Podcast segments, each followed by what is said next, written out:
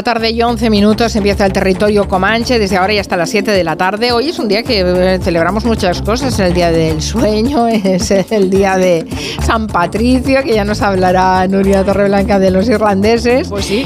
También celebramos el día del cómic y del TVO, eh, que recordáis, todos hemos leído el TVO. El gobierno eligió esta fecha porque coincide con la publicación precisamente de esta mítica, de este mítico cómic, el TVO. Yo quiero un TVO, yo quiero un.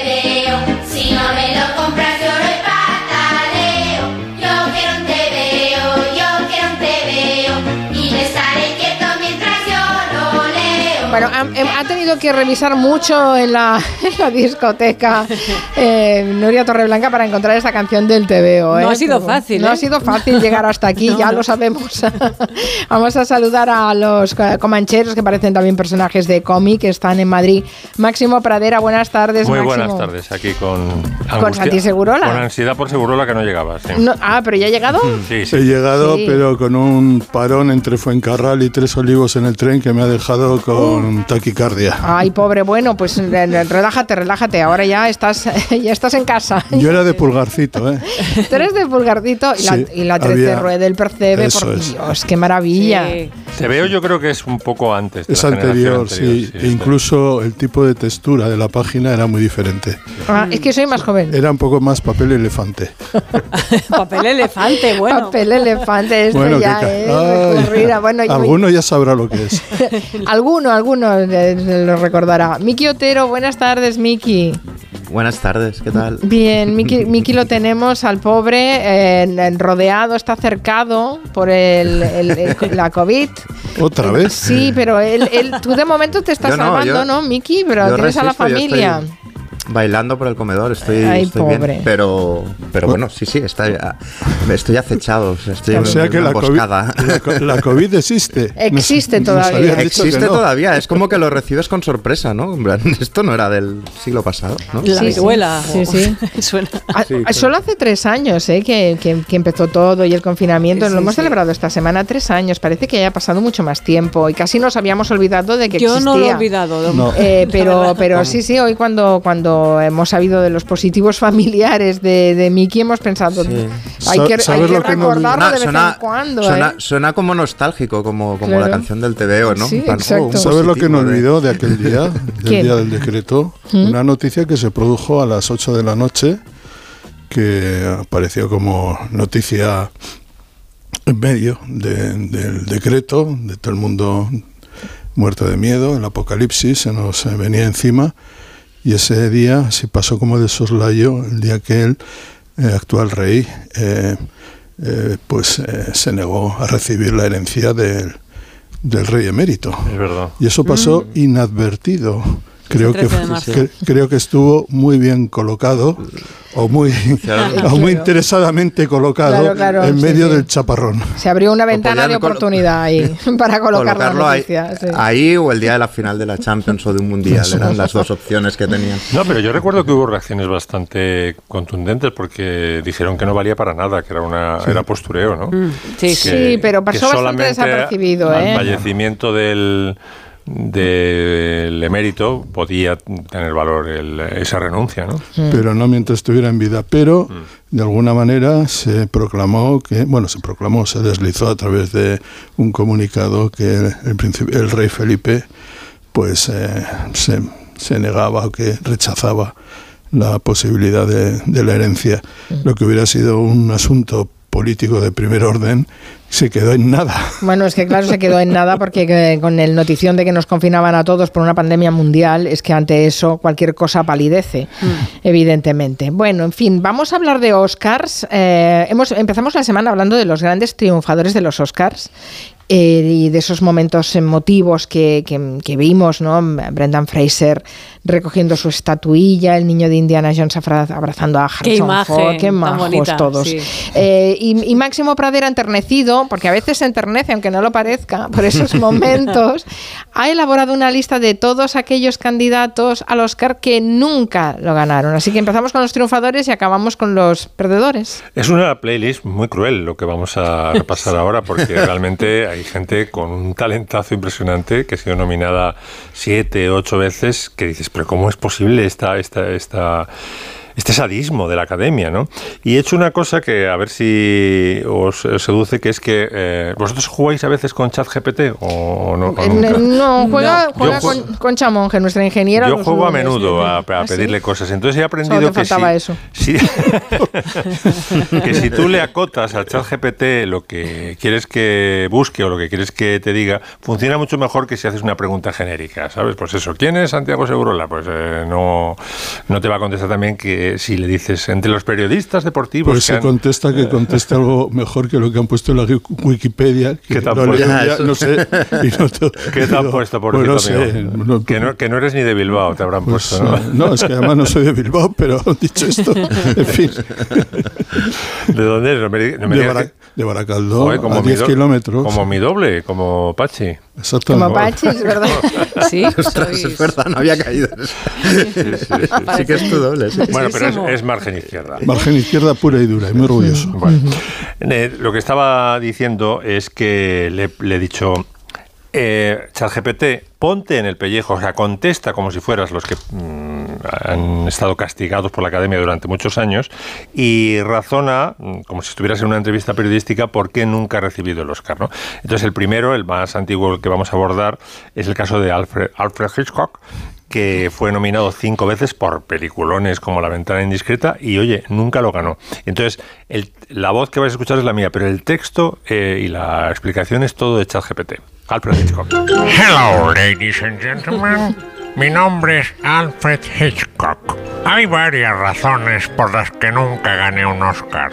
Por un lado, la academia tendía a pasar por alto las películas en los géneros de suspense y terror durante mi época. Y como bien saben, esos eran los tipos de películas en los que yo destacaba. Creo además que tal vez tenían demasiado miedo o se sentían incómodos para premiar obras tan provocativas e inquietantes. La imitación también es de Máximo Pradera, sí. Todos, eh, todos los que vamos a abordar se lo han tomado con bastante filosofía. No yo no sabía que Alfred Hitchcock no tenía ningún, ningún Oscar. Fíjate, Me parece ya- mentira. os voy a decir los peliculones que se quedaron sin, sin Oscar al mejor director. Rebeca, peliculón. Peliculón. Náufragos, eh, Recuerda, La ventana indiscreta y Psicosis, nominadas del 40 al 60, desde el año 40 al 60 y ninguna, ninguna de ellas. Fíjate, si hay un Qué, director... qué por puntería la academia, ¿eh? que ya. las recordamos todas estas películas. Hombre, qué alguna, fuerte. yo creo que La ventana indiscreta, Rebeca y Psicosis, Psicosis, son, son claro, obras son- maestras. son ¿no? obras Bueno, y, maestras, sí. y- y Vértigo siempre aparece en el top Vértigo 3 de, es películas Sí. de la historia. A mí sí. Vértigo siempre me ha hecho menos gracia. Mm, Me parece que estaba más basado en, en el atractivo de, De Kim ella, Novak. de Kim Novak, sí. que en bueno, el- sí, que en era muy guapa. No, pero Vértigo tenía lo su qué. Y luego hay otra espectacular de Hitchcock que es Encadenados. Es que, vamos a ver, mm, aquí hay varios escritores. ¿No os parece que le pasa a Hitchcock como a Stephen King, que aunque escribe dentro de un género, habla sobre la condición humana en general? Es decir, Siempre. que- ¿no? Ujú. Sí, sí. Y- Que, y Hi- conteste, que conteste Miki, que es el escritor. Bueno, no. Bueno, no, aquí escribimos muchos, Tenemos ¿eh? a Nuria y tenemos a... Nuria te- te-. A tenemos- Nuria y a Miki, ya Max. está. Y te voy a decir, Ya- ya Max, ya Max. No, y no te voy a Ya, la- ya Max, y es no es por hacerte la pelota, Pero Santi, pero en un artículo de deportes se puede reflexionar sobre la condición Ah, humana. y- es que, que conviene. Sí, sí. Claro, Conviene. es lo que Me, te- me gusta la analogía que has hecho con Stephen King, ¿eh? Mm. ¿Qué dices, Sí. Miki? Eh, que sí, aunque también eh, a mí eh, esta cosa de decir, por ejemplo, de la literatura de género o, de- o del cine de género que trasciende el género, pues me parece una redundancia, porque es que yo creo que la, si, si el cine de género o la literatura de género es buena, por definición lo trasciende. Siempre se habla de otras cosas, ¿no?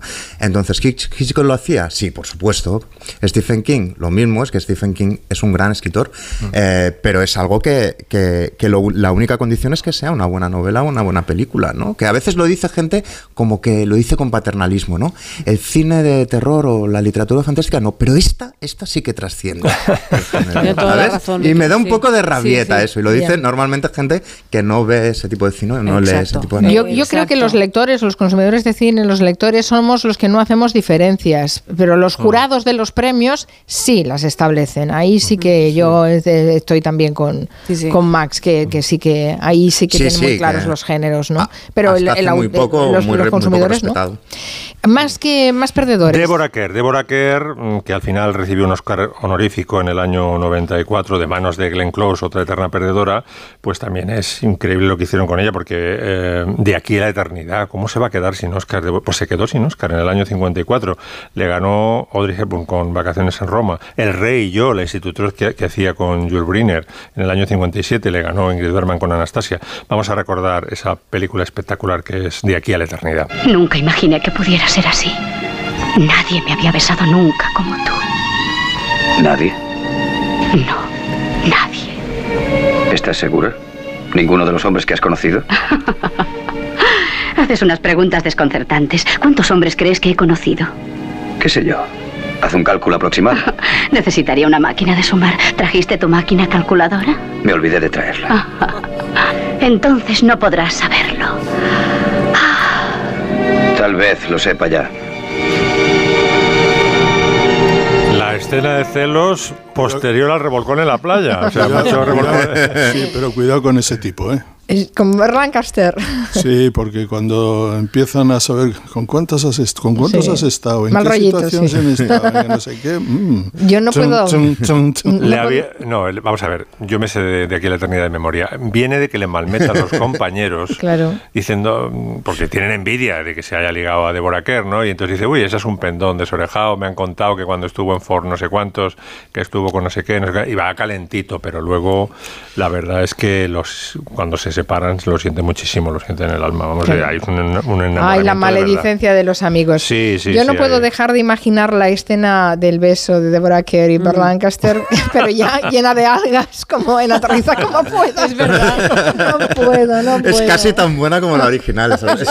Casi mejor. Es buenísima, es buenísima. Bueno, otro gran perjudicado con eh, ocho veces perdió, perdió el Oscar, Peter O'Toole, que lo debería haber ganado con su primera nominación, Colores de Arabia, que yo no concibo un, es un- Magnífica. más que una interpretación, es una suplantación del coronel Lawrence. sí. Perdió frente, claro, perdió frente a Gregory Peck eh, en Matar a un ruiseñor.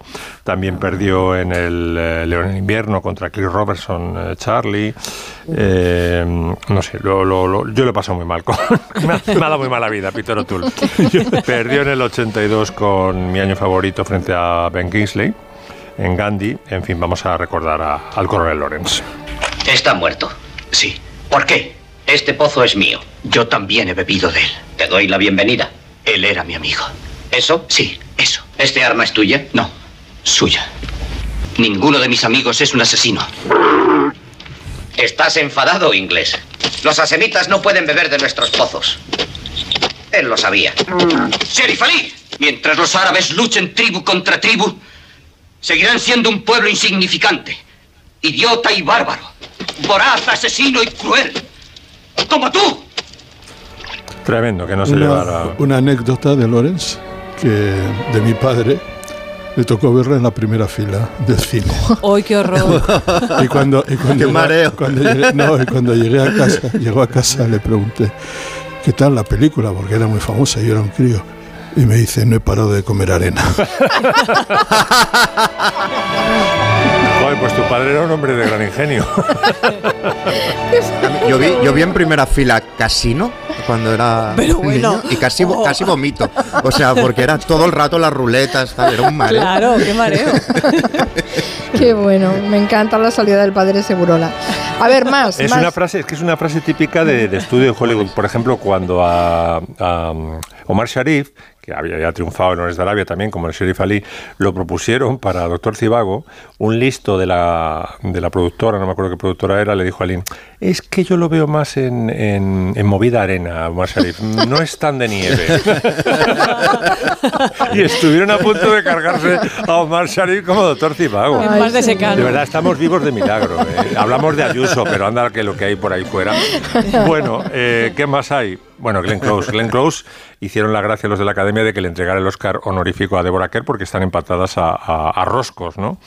Eh, también es un crimen que no se lo haya llevado, yo que sé, por las amistades peligrosas o por. eh, Por todo, muy genial. Atracción fatal. Es una, una actriz como la copa de un pino. Ella está tan tranquila diciendo que, bueno, que ha, ha triunfado. Además tiene premios en muchas otras. Por eh, Albert. Nobbs, ¿te acuerdas de la película? Donde hacía Albert de- Nobbs. de Albert Mm. Nobbs, Sí. impresionante. Es, es una, es una genia. Bueno, vamos a recordarla en, en las amistades peligrosas. No estaréis imaginando que la prefiero a ella. Puede que no os deis cuenta, pero veo claramente que estáis enamorado de esa mujer. No. En absoluto.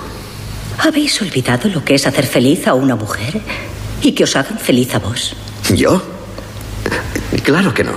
Antes nos amábamos. Yo creo que era amor. Y vos me hicisteis muy feliz. Podría haceroslo, solo aflojamos los lazos. Nunca los rompimos. Las ilusiones, desde luego, son por naturaleza bellas. Ya no tengo ilusiones. Las perdí en el curso de mis viajes. Bueno, me he enrollado más de la cuenta MC, así que voy a dejar de hablar y cedo los trastos a mis compañeros.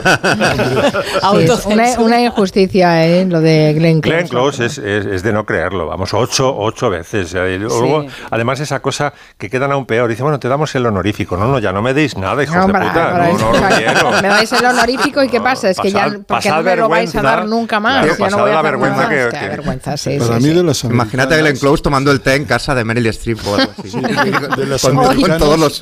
Qué Las malo, mi americanas Glenn Close para mí es la que más sensación de ser una clásica de, de la vieja escuela, es decir, de la que perdura porque es una clasicaza.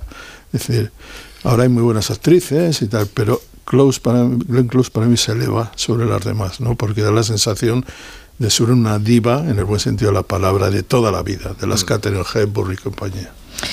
En fin, pues eh, nada, eh, un repaso a los, a los perdedores, que seguro que la lista es mucho más larga. Vamos a hacer una pausa y enseguida hablamos de Dick Fosbury, el hombre que cambió el salto de altura, que descubrió que se podía saltar de espaldas, lo cual es alucinante, y eh, nos lo va a recordar Santi Segurola. De 3 a 7, Gelo.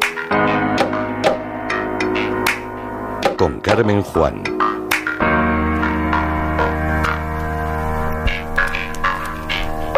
¿Sabes cómo se dice optimismo en alemán? Optimismus. Fácil, ¿verdad? Pues así de fácil te lo pone Opel si eres empresario o autónomo, porque llegan los días pro empresa de Opel. Solo hasta el 20 de marzo condiciones excepcionales en toda la gama Opel. Descubre la tecnología alemana del futuro. Ven a tu concesionario o entra ya en opel.es.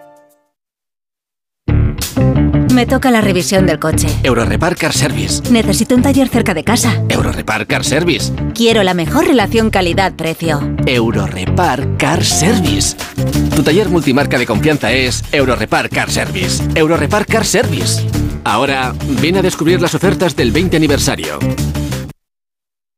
Buenos días, soy la doctora Cantanaya. Le voy a explicar el procedimiento que vamos a realizar. No, no, eh, no se preocupe. Tiene usted toda mi confianza. Porque para mí es como si fuera mi hija. Que lo sepa. Mi hija. mm, ya. Va- vale.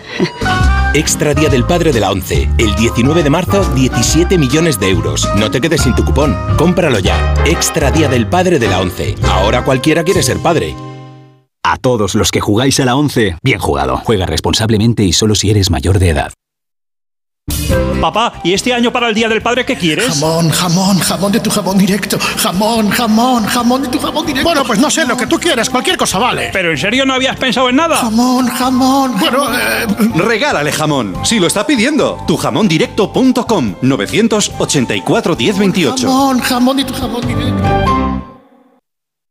Cuando tienes hijos pequeños, es lógico y normal que te preocupe algo como esto. Cambié de trabajo y ahora paso más horas fuera de casa. Y claro, dejo a mis hijos mucho tiempo solos y eso me preocupa. Pues para estos casos, Securitas Direct tiene una alarma que te protegerá frente a posibles emergencias. Y además, con sus cámaras podrás ver y oír lo que ocurre en casa para tu tranquilidad. Porque tú sabes lo que te preocupa y ellos saben cómo solucionarlo. Llama ahora al 900-272-272 o entra en securitasdirect.es. El próximo 28 de abril, Iberdrola celebra su Junta General de Accionistas. Si eres accionista, participa y consigue más dividendo. Si el quórum alcanza al menos el 70%, todos los accionistas recibirán un dividendo adicional, un euro bruto por cada 200 acciones. Participa llamando gratis al 900 100 019 o conectándote a www.iberdrola.com. Crear para todos. 28 de abril, Junta General de Accionistas de Iberdrola. Onda Cero. ¿Tienes experiencia laboral pero no tienes un título oficial que la reconozca? Ahora puedes acreditarla y mejorar tus posibilidades de empleo y promoción laboral. Inscríbete en el procedimiento de reconocimiento de las competencias profesionales de la Comunidad de Madrid. Infórmate en comunidad.madrid o llamando al 012. Tu trabajo se merece un título. Campaña financiada por el Ministerio de Educación y Formación Profesional y por la Unión Europea Next Generation. Comunidad de Madrid. ¿Alguna vez has soñado con ser más alto? Con los zapatos más altos.com podrás crecer hasta 7 centímetros sin que nadie sepa cómo. Diseño, calidad y comodidad de altura. Solo tienes que visitar www.masaltos.com y elegir los que van más con tu estilo. Recuerda, ya puedes ser más alto sin que nadie sepa cómo. Masaltos.com ¿Comprarías una prótesis de cadera por internet y dejarías que te la colocara alguien que no sea médico? No, ¿verdad? Entonces, ¿por qué compras la ortodoncia, el blanqueamiento dental o la férula de descarga si los tratamientos bucodentales son complejos y han de ser personalizados? Consulta con un dentista de tu confianza. Pon la salud de tu boca en buenas manos. Colegio de Odontólogos y Estomatólogos de Madrid. Fuenlabradaloft.com. Ya quedan muy pocos. Fuenlabradaloft.com. Loft contrastero en Fuenlabrada por menos de 100.000 euros. Fuenlabradaloft.com. Si tiene joyas de firma o artículos de oro y plata, llame al 91 534 6706 o vaya a la Plaza San Juan de la Cruz 9. Si tiene joyas de firma o artículos de oro y plata, llame al 91 534 6706 o vaya a la Plaza San Juan de la Cruz 9. Le pagarán el mejor precio al momento. Y también bolsos de Vuitton, Chanel y Hermès. En Seniors somos más que cuidados, somos confianza. Mejoramos la calidad de vida de personas mayores y dependientes gracias a nuestros cuidadores y cuidados a domicilio. Estamos acreditados por la Comunidad de Madrid para la solicitud del cheque servicio. Contáctanos en seniors.com, seniors con doble N, en el 91 934 1944 o ven a visitarnos a la calle Arapiles 17. Cambia tus ventanas viejas por unas nuevas por un precio increíble en Bricolaje Moraleja. Disponibles 30 medidas en stock. Bricoferta ventana de PVC 1,20 por un metro por solo 230 euros, con cristal Climalit y persiana de aluminio incluidos. Además, ventanas con certificado Passive House. Consulta condiciones solo en Bricolaje Moraleja en Getafe, calle Galileo Galilei 14. bricomoraleja.com. Te compra tu coche, te compra tu carro, te compra tu buga. Te compra tu furgo, te compra tu moto, te compra tu auto, caravan. ¿Te han hecho una oferta? Te la mejoramos. Has oído bien. Mejor precio garantizado y compromiso de pago en 24 horas. Ven a vernos.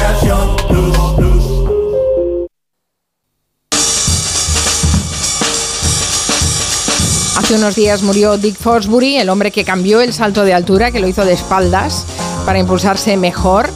Y no- lo que no sabías, Santi Segurola, es que tú lo estabas viendo en directo, pero eras muy, muy pequeño, ¿no?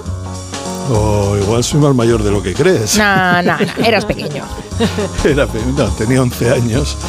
Eh, era, fue en octubre, Juegos Olímpicos de 1968.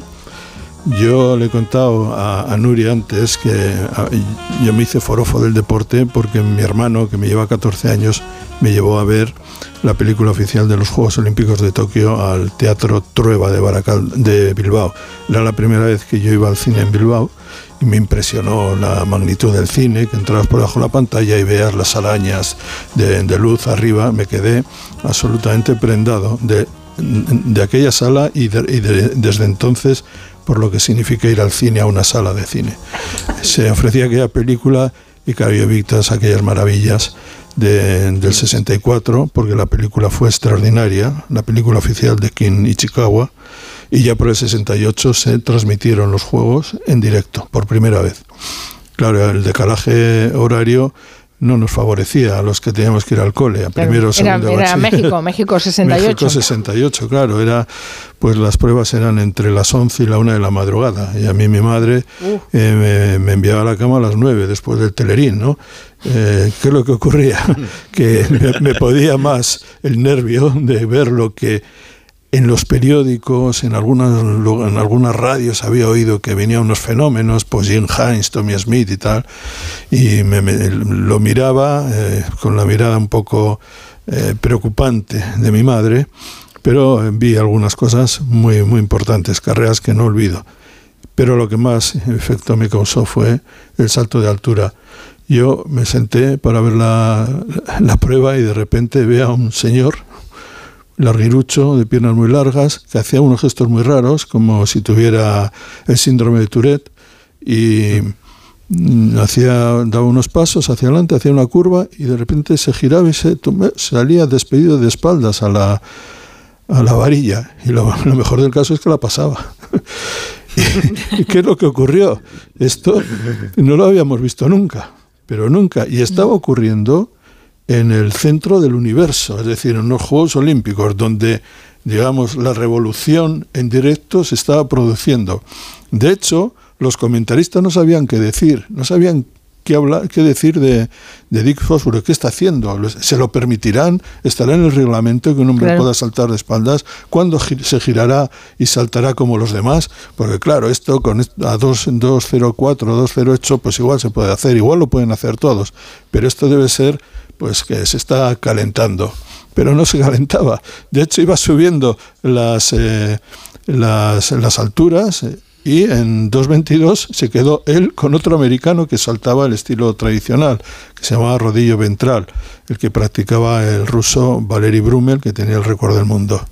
Y en 2.24, Dick Fosbury, en el tercer intento, saltó 2.24, batió el récord el, olímpico ganó la, medalla de oro y ese día transformó como ningún otro deportista, yo creo, en la historia, ha logrado eh, modificar, revolucionar una, una disciplina. Desde entonces ya no se salta así. un estilo heterodoxo y espectacular convierte desde el primer momento a Richard Fosbury en centro de atención en la competencia de salto de altura ha superado ya la marca olímpica. Ahora pide que suban la barra hasta 2 metros 29 en el intento de vencer la marca mundial. Dick Fosbury gana la medalla de oro, pero no consigue su objetivo. La marca mundial continúa vigente. Bueno, eh, habrás, regresado a la infancia eh, con este eh, fragmento de la película. Esta es la película oficial, porque la gente no sabe, o mucha gente no sabe, que después de cada edición de los Juegos Olímpicos grandes directores eh, realizaban el documental de, la, de, los Juegos Olímpicos. En el, en el 61, en el 64, ya he dicho, el gran director japonés Ken Ichikawa, y en el, en el 68 no sé quién hizo la película, pero también tenía este tono solemne. Esto no es en directo, Esa era una especie de idealización eh, cinematográfica del salto de Fosbury. Él duró poco más. Él era ingeniero, y como no podía, empezó a saltar de espalda por una razón, porque no podía saltar una valla, realmente, era malísimo. Entonces, como tenía, y en el garaje empezó a saltar de una forma che, se ponía las colchonetas y además, como era, estaba estudiando ingeniería, pensó que si tenía el centro de gravedad más bajo del listón, la espalda, todo este tipo de cosas que a mí no se me ocurren nunca. Qué fuerte. bueno, ni a ti ni a nadie, eso solo se le ocurrió a él y hizo una revolución en el mundo. Solo te voy a decir una cosa más. Del atletismo. Desde entonces, eh, han pasado ya, ¿cuánto? 55 años, mm. Eh, solo en una edición, en la siguiente, cuando todavía no estaba muy claro si ese iba a ser el estilo del futuro, se ganó con el viejo estilo con el rodillo ventral, un soviético, Yuri Terma. Desde entonces lo han ganado siempre con este estilo y lo saltan todos. No hay nadie que haga otra cosa. Sí, sí, un auténtico revolucionario, tremendo. Pues gracias por recordárnoslo. Vamos a celebrar el cumpleaños de un actor, estamos muy cinematográficos hoy. Es Michael Caine, que acaba de cumplir 90 años.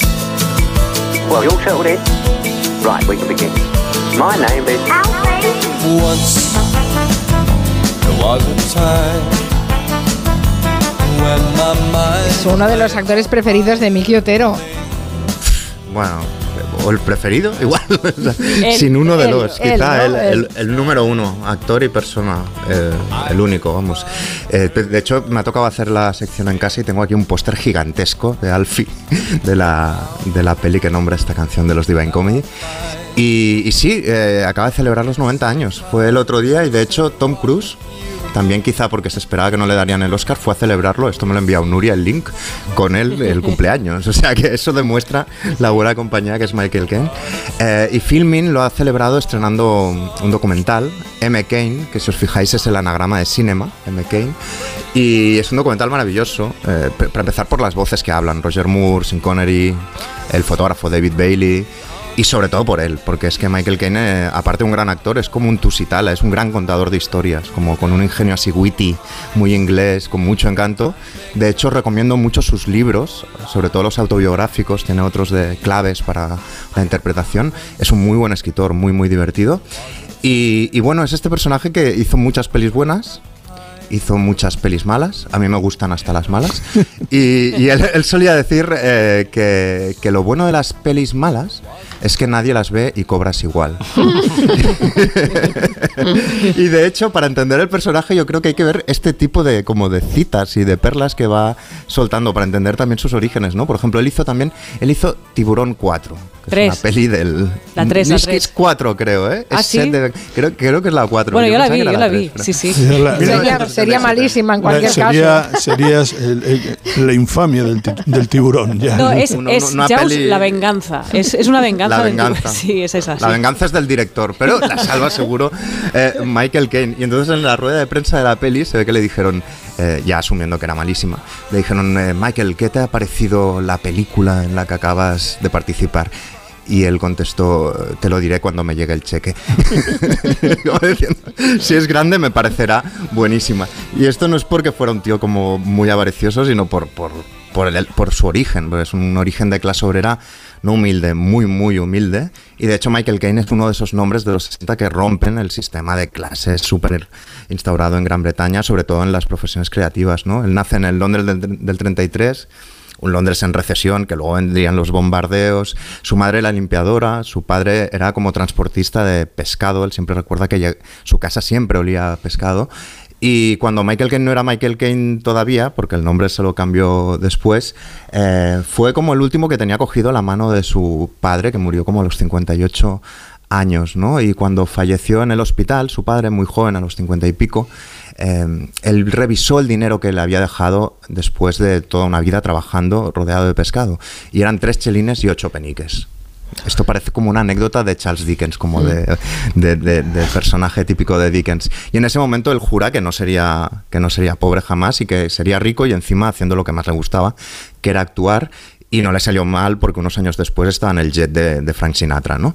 Y, y la, la cuestión es que lo que le gustaba, con lo que se quería ganar la vida, eh, este tipo con como estos tirabuzones eh, rubios como de querubín que tenía y estas gafas como enormes que siempre ha usado, era actuar. Pero es gracioso como explica cómo se metió en el mundo de la actuación porque como con muchos grandes inventos, eh, los cereales, cualquier cosa, fue por azar. Se ve que el tipo en realidad jugaba baloncesto, pero como las chicas guapas hacían el club de teatro, el tío estaba ahí, metía una canasta y se iba todo el rato a la puerta del club de teatro.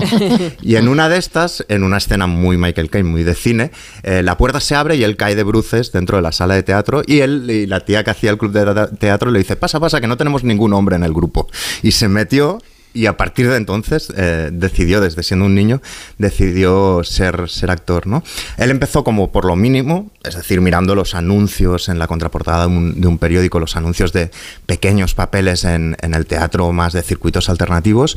Luego se fue ganando la vida como actor de reparto, de estos que se aprenden el, el guion de un día para, para el otro, lo cual le desarrolló una memoria brutal.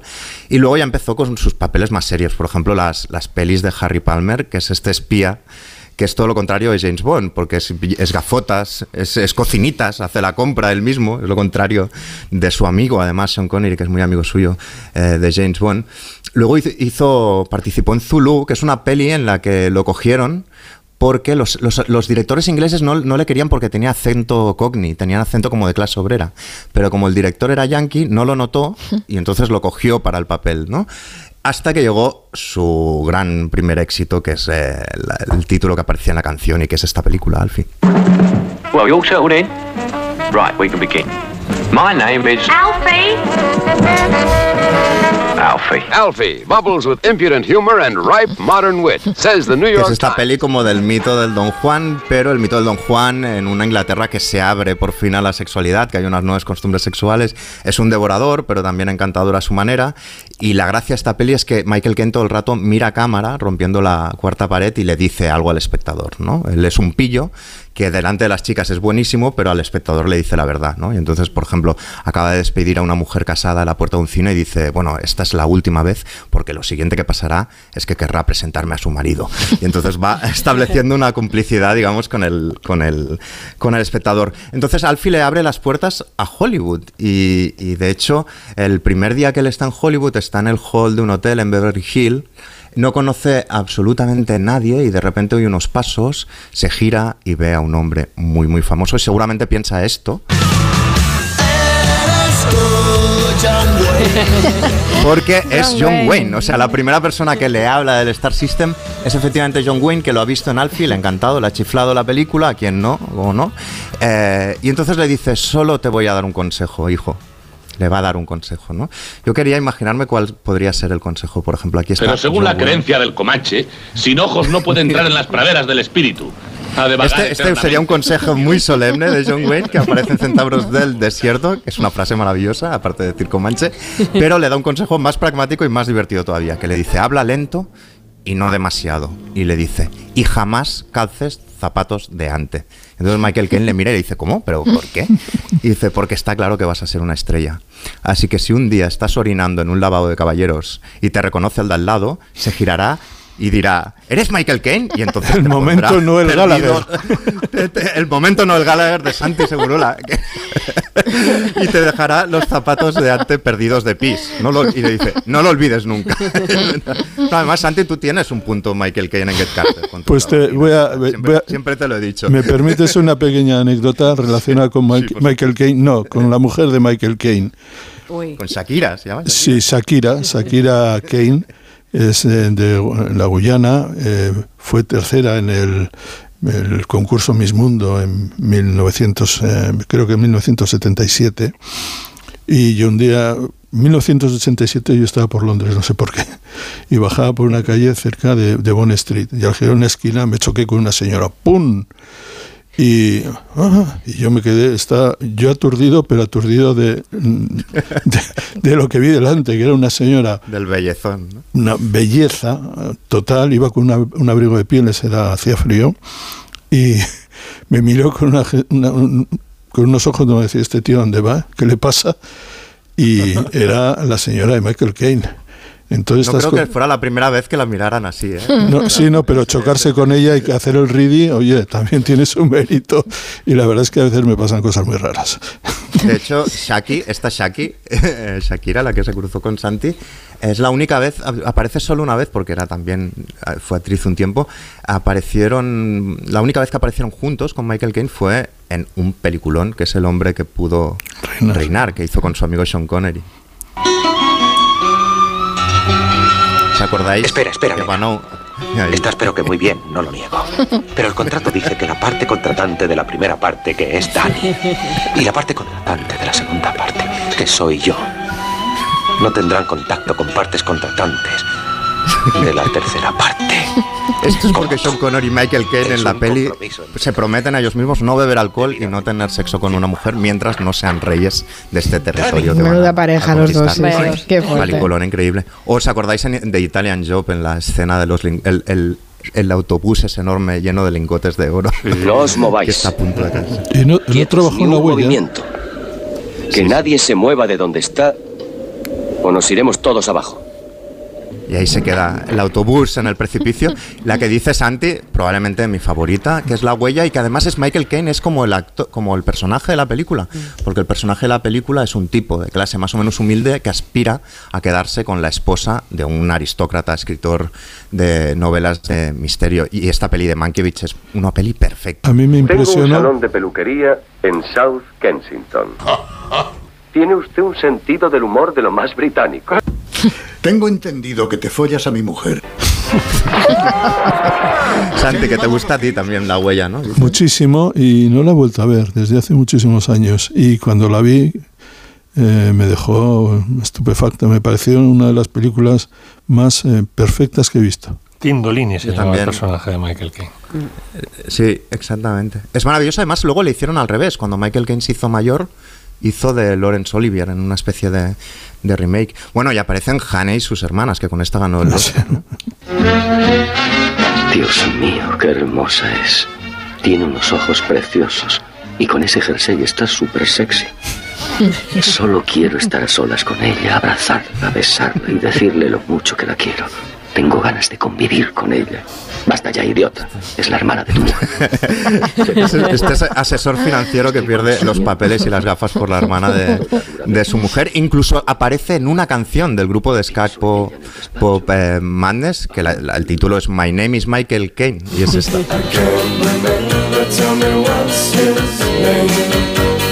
My name is Michael Caine. Que es él quien dice My name is Michael Caine porque su, su hija era muy fan del grupo y se lo pidió por favor. Bueno, la cuestión es que Michael Caine, ya para acabar, que a mí me parece como que lo valioso que tuvo es, aparte de este encanto en pantalla, es como que rompió verdaderamente esta brecha de, de- de clase en, en Inglaterra y no fue el único, claro, que- porque igual no suenan los Beatles, ¿no? el grupo más famoso de la historia, David Sí. Hockney, que es mi pintor favorito vivo, pero es que es el más cotizado a día de hoy. Y has mencionado también a, Connery a Sean Connery, claro. Lo que, no, lo que no rompe, lo que no se rompe es eh, la clase política. Es verdad que yo creo que en el arte, Sigue en igual, cine, sí. pero en la clase política hay un libro fabuloso ahora de Simon Cooper, se llama Chums, donde retrata la conexión Oxford de toda la clase dirigente, de sobre todo el partido Tory, pero también hay en el Labour, que es, eh, que es yo creo que ya muy dañina para, para los ingleses. Están todos, todos y todos se colocan entre ellos. Bueno, aquí también podríamos rastrear, ¿eh? En Sí, Cataluña esa, y Madrid, esa- sí, esa endogamia nodriza de- y, en, y en Francia también, que todos salen del mismo sitio, sí. Sí, sí, bueno, pues feliz cumpleaños, Mr. Kane. Qué bien. Que sí, nos ha dado grandes, grandes momentos. Me ha recordado un poco, en, en algunas de sus respuestas me ha recordado un poco a, a Hugh Grant en la, en la alfombra de los Oscars. No, pero eso eso es es muy británico, eso es muy Yo- yo de- británico, de, ¿eh? de verdad que os recomiendo sus libros. Además están editados en castellano algunos. Sus, tiene varias autobiografías y son súper Y divertidos. Carter, Carter, ese personaje, Mickey. Ed Carter, claro. Carter es sí, sí, bueno, es que no podía. Vamos no a podía celebrar San Patricio, va, y no os enredéis, que vamos a celebrar San Patricio, que salga la cerveza, que salga la... Yo ya voy vestida de verde. ¿Sí? Esto es para, para compensar un poco lo de Sidney O'Connor de la semana pasada. Claro, es que Mickey nos contó, la, es que es tan triste la historia de todo lo que le pasó a Sinito Connor que nos quedó ese puntito de Irlanda, el convento de las Magdalenas y todo, que digo, esto, vamos a hacer un spin-off, Mickey, si te parece bien, de esa historia. Hombre, por supuesto. y ya que San Patricio, pues lo celebramos, ¿no? Porque seguro que tenéis un pub irlandés cerca, probablemente a estas horas ya estarán todos los pubs colapsados de gorritos verdes, tipo bombín y pintas, y, y eso, celebremos ese día grande de Irlanda. Preguntándonos un tema, que es, ¿qué han hecho los irlandeses por nosotros? Eso, ¿qué han hecho los irlandeses? Bueno, pues muchas cosas, por ejemplo, películas como The Commitments, estamos escuchando Mustang Sally, eh, o el que es la misión titánica de sacar adelante un grupo de soul en la Irlanda de principios de los 90. Hay películas que nos llevan a Irlanda, por ejemplo, El hombre tranquilo, En el nombre del padre, Dublineses. A los irlandeses, amigos, les debemos la jeringa, el torpedo guiado, la sismología o los pubs irlandeses, evidentemente. ¿Qué sería de Enrique Vilamata sin Irlanda? Pues no celebraría el Bloomsberg ni hubiese escrito, por ejemplo, Dublinesca, o escenas que sin los irlandeses no se habrían rodado, la de Jack y Rose antes de chocar contra un cascote de hielo gigante que se lo pasaban muy bien bajando al sótano en Titanic y bailando con todos esos irlandeses de la tercera clase.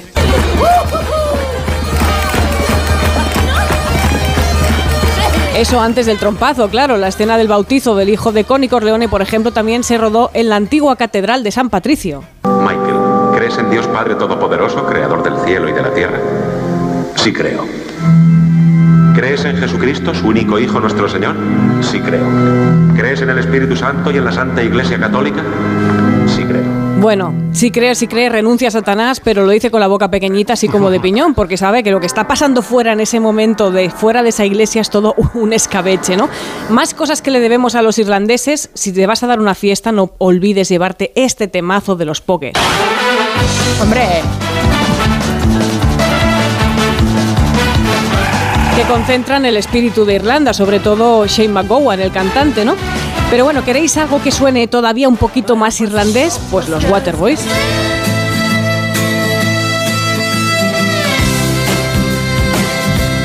que son músicos que provienen de Escocia, Inglaterra e Irlanda, así que ya entran, nos valen, ¿no? Y además esta canción es del último verano en Escocia, que es una película que nos gustó mucho en su momento. No tan dulces eran los Peaky Blinders, pero que, que tenían sus aliados y enemigos eh, en los irlandeses del IRA, ¿no? El actor Cillian Murphy, por ejemplo, es irlandés, el protagonista. Pero, por ejemplo, ¿vosotros se os ocurre alguna boy band irlandesa?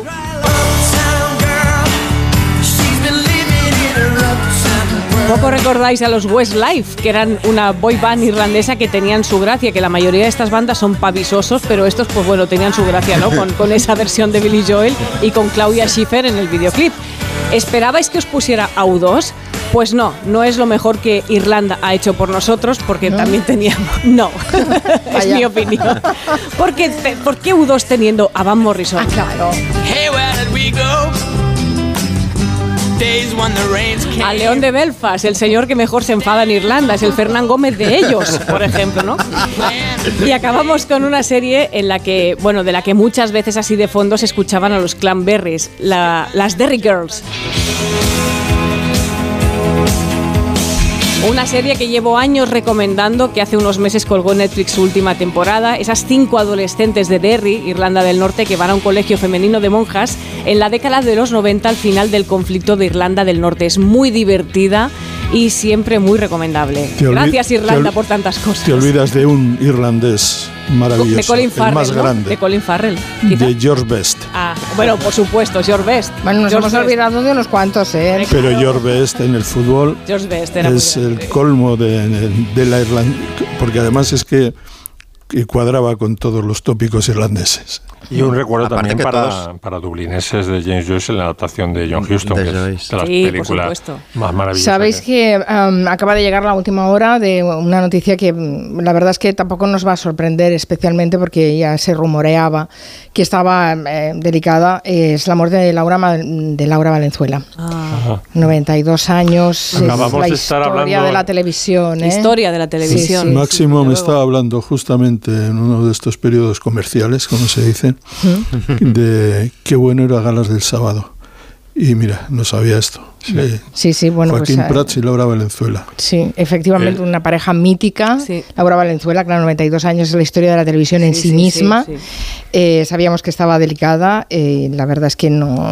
Bueno, se esperaba la noticia y acaban de confirmarla hace unos, unos segundos. Así que es una pena haber cerrado esta, esta primera hora de Comanche con esta, con esta noticia. Pues un Comanche dedicado a Laura. Eh, sí, pues sí, deberíamos irlo pensando, ¿no? Porque Me lo pido, me lo pido. Te lo yo, pides. yo ayudo con Los Tramposos. Nunca se me olvida esa película, Los Tramposos. Los tramposos, no me acordaba yo. Es que Laura claro, hizo de Valenzuela. todo Laura Valenzuela. Sí, Laura Valenzuela y Conchita Velasco. Sí, sí, sí. La hija de A mí Laura cuando me Valenzuela- dijeron, Ah. Mira, un Laura gran Valenzuela. actor, José Luis Ozores, me dijo, oye Laura, que están pidiendo presentadoras para televisión. Y yo le dije, ¿y eso qué es? Y entonces me explicó muy bien, me explicaba lo que era la televisión. Me dijo, mira, es una caja, dentro hay unos muñequitos que hablan y eso es la televisión. ¿A qué es perfecto? Pues así me lo contó. Y yo llegué al Paseo de La Habana y me presenté y dije que mm, soy Laura Valenzuela y que vengo a, a ver si necesitan presentadoras de televisión, que no sé lo que es ser presentadora y televisión tampoco. Qué buena, qué buena. Recordando sus inicios en la Mm. tele, es que ya decíamos, es que es la historia de la televisión en España, Laura Valenzuela, Sí, ¿no? Así luego. que descanse en paz y un saludo a su, a su familia, desde luego. Eh, pues sí, vamos a hacer un Comanche especial eh, dedicado a Laura Valenzuela. Max Pradera se lo ha pedido, los demás lo Pues venga. redondearemos. ¿Os parece bien? Perfecto. Eso ya la semana que viene. Me Gracias, eh, Santi Segurola. Nos quedamos sin eh, valorar la selección, la, la lista del nuevo seleccionador, que Tendremos, son las ten- noticias. tendremos tiempo de sobra. Sí, ya lo hablaremos. Gracias, Max. Gracias, Miki. Noticias de las seis. Después seguimos.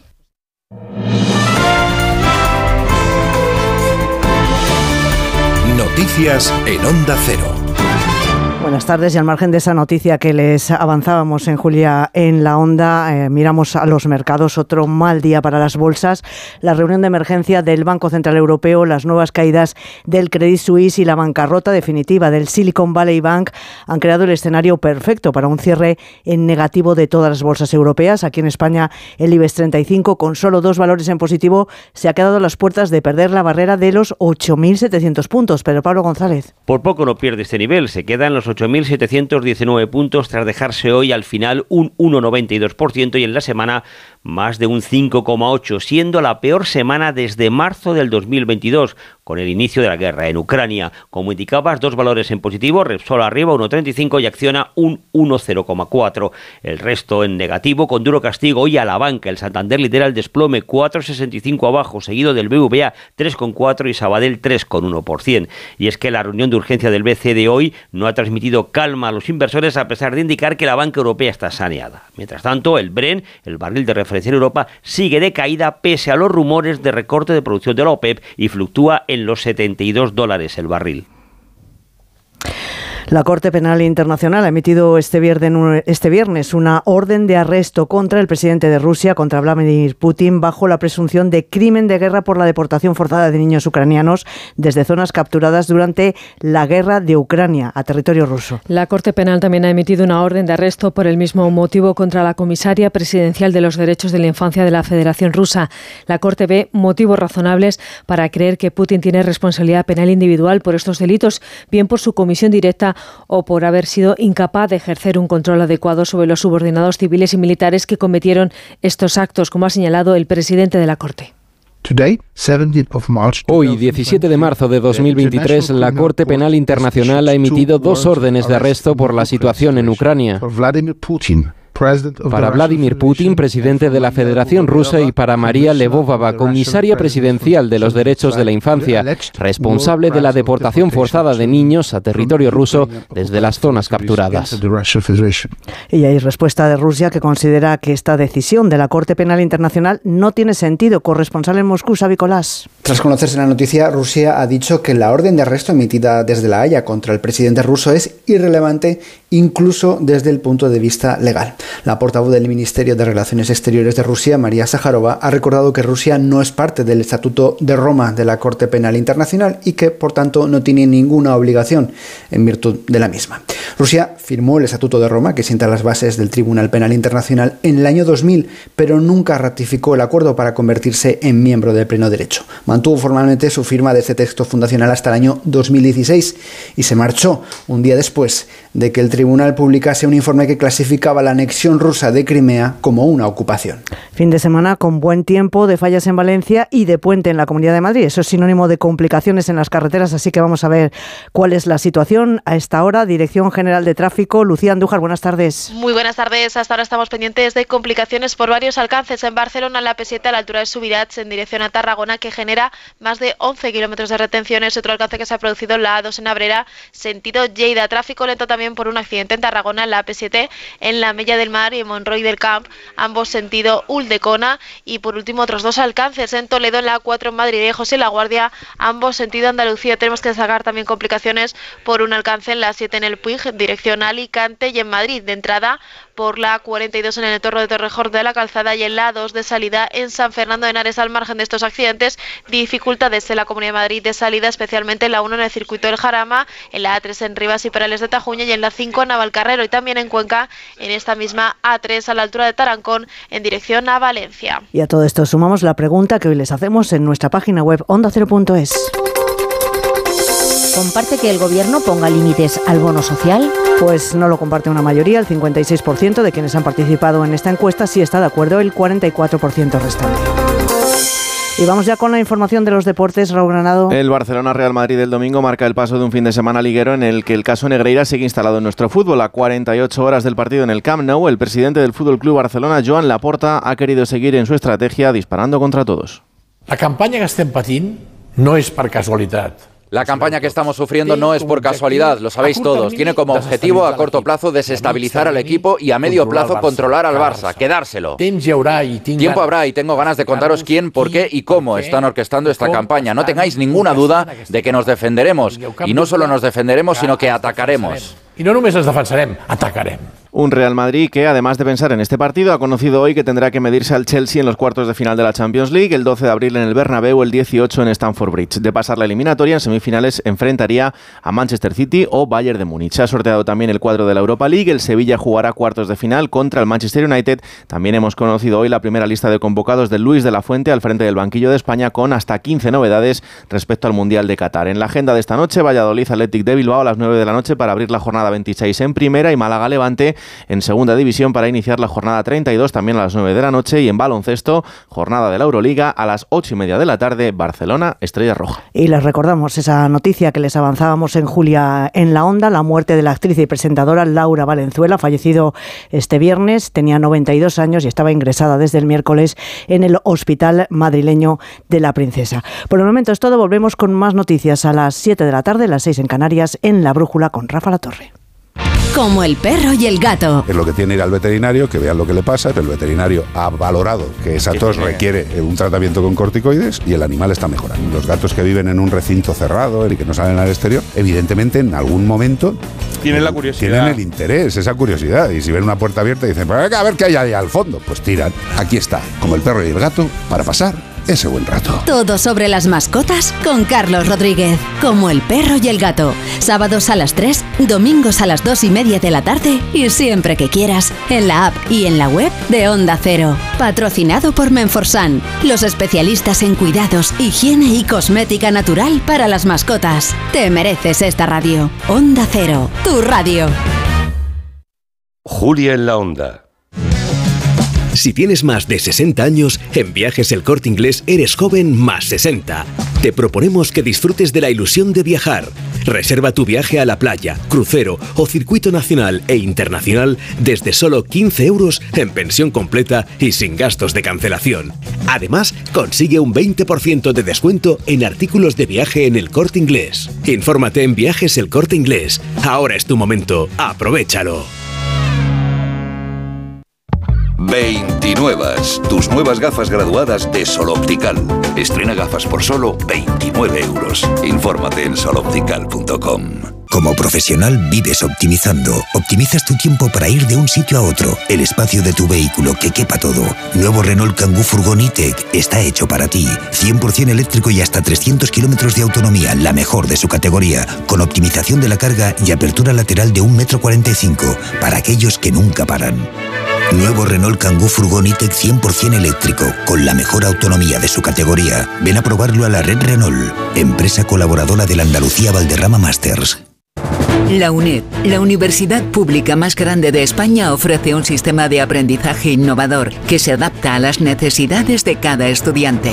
La UNED Pontevedra lleva 50 años impartiendo una enseñanza superior de calidad, tanto online como de forma semipresencial. Con motivo del 50 aniversario de la UNED Pontevedra, el programa Julia en la Onda se hará en directo desde el Salón de Actos el miércoles 22, con el patrocinio de la UNED Pontevedra, Concello de Pontevedra y Diputación de Pontevedra. El 22 de marzo, a partir de las 3 de la tarde, Julia en la Onda, con Julia Otero. Te mereces esta radio. Onda Cero, tu radio.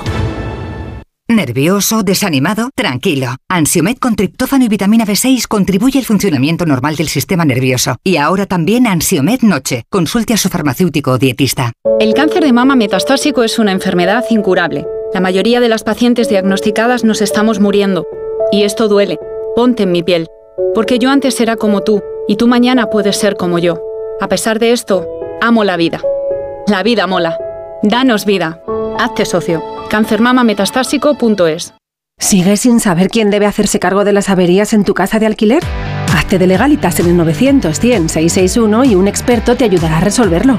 Y ahora por ser oyente de Onda Cero, ahórrate un mes el primer año. Legalitas y sigue con tu vida. Con las lentillas, el polvo, los ordenadores, notamos los ojos secos, nos pican. La solución es Devisión Lágrimas. Devisión alivia la irritación y sequedad ocular. Devisión Lágrimas. Este producto cumple con la normativa vigente de producto sanitario. Onda Cero, Madrid. Testimonios reales. Yo soy Marciana. Yo soy Lali y somos amigas. ¿Cuánto que nos conocemos? Mucho tiempo, ¿verdad? Hemos ido a todos los sitios juntas. Y luego, al, al cabo de los 20 años, nos hemos encontrado Nos hemos vuelto a encontrar. La residencia del Chapó. me acogieron a mí aquí así. Y desde entonces, feliz. Pero no puedo hablar porque me emociono. Mi residencia es mi casa. Comunidad de Madrid. Pedro Lanceros Reformas. Reformas integrales. Pedro Lanceros Reformas. Rehabilitación de edificios. Pedro Lanceros Reformas. Le ayudamos a hacer de su casa su hogar. Lanceros Reformas. Nuestra experiencia y su fidelidad, nuestro éxito. pedrolanceros.com. Reformas. ¿Comprarías una prótesis de cadera por internet y dejarías que te la colocara alguien que no sea médico? No, ¿verdad? Entonces, ¿por qué compras la ortodoncia, el blanqueamiento dental o la férula de descarga si los tratamientos bucodentales son complejos y han de ser personalizados? Consulta con un dentista de tu confianza. Pon la salud de tu boca en buenas manos. Colegio de Odontólogos y Estomatólogos de Madrid. En abril abre sus puertas el Real Teatro de Retiro. Descubre el nuevo teatro en Madrid para disfrutar en familia de espectáculos junior del Teatro Real. Cuentos musicales, títeres, danza y ópera. No te pierdas la inauguración de la temporada desde el 15 de abril con la ópera para niños La Cenicienta. Entradas ya a la venta de 15 a 20 euros. Más información en realteatroderetiro.es y teatroreal.es. En Decorman sabemos la importancia que tiene vivir en un entorno único, por eso nos adaptamos al perfil de cada cliente, de cada familia, de cada hogar. Confía la reforma de tu vivienda a Decorman, máxima precisión en los plazos de entrega y penalización económica por demora. Decorman, líderes en proyectos y reformas, 91 609 3370 o decorman.es. ¿Pensando en renovar tu baño? Ahora es el momento. Te esperamos del 21 al 28 de marzo en la semana sin IVA de Coisa Sanitarios. Descubre las últimas tendencias en azulejos, muebles, mamparas, calefacción. Las mejores marcas a los mejores precios. Sin IVA. Renueva tu baño. Renueva tu vida. Encuéntranos en grupocoisa.com. Coisa. Nos mojamos por ti. ¿No te gusta cocinar pero te encanta comer bien? ¿No tienes el tiempo que necesitas pero te gusta la vida sana? La respuesta es platerío.com. Menús completos con materias primas de calidad y cocinados por profesionales. Entra en platerío.com y recíbelo donde quieras. Platerío. Ahorra tiempo. Come bien. Bueno, pues en breve le damos el alta y a casa a descansar. Y no me puedo quedar, doctora. Pero si está usted como una rosa. Es que aquí dentro se está tan a gustito. Las ventanas del hospital son afán decor, ¿no? Con afán decor, ni frío, ni calor, ni ruido. El descanso que necesitas gracias a las ventanas afán decor. Con triple acristalamiento Climalit de Cristalerías Narváez.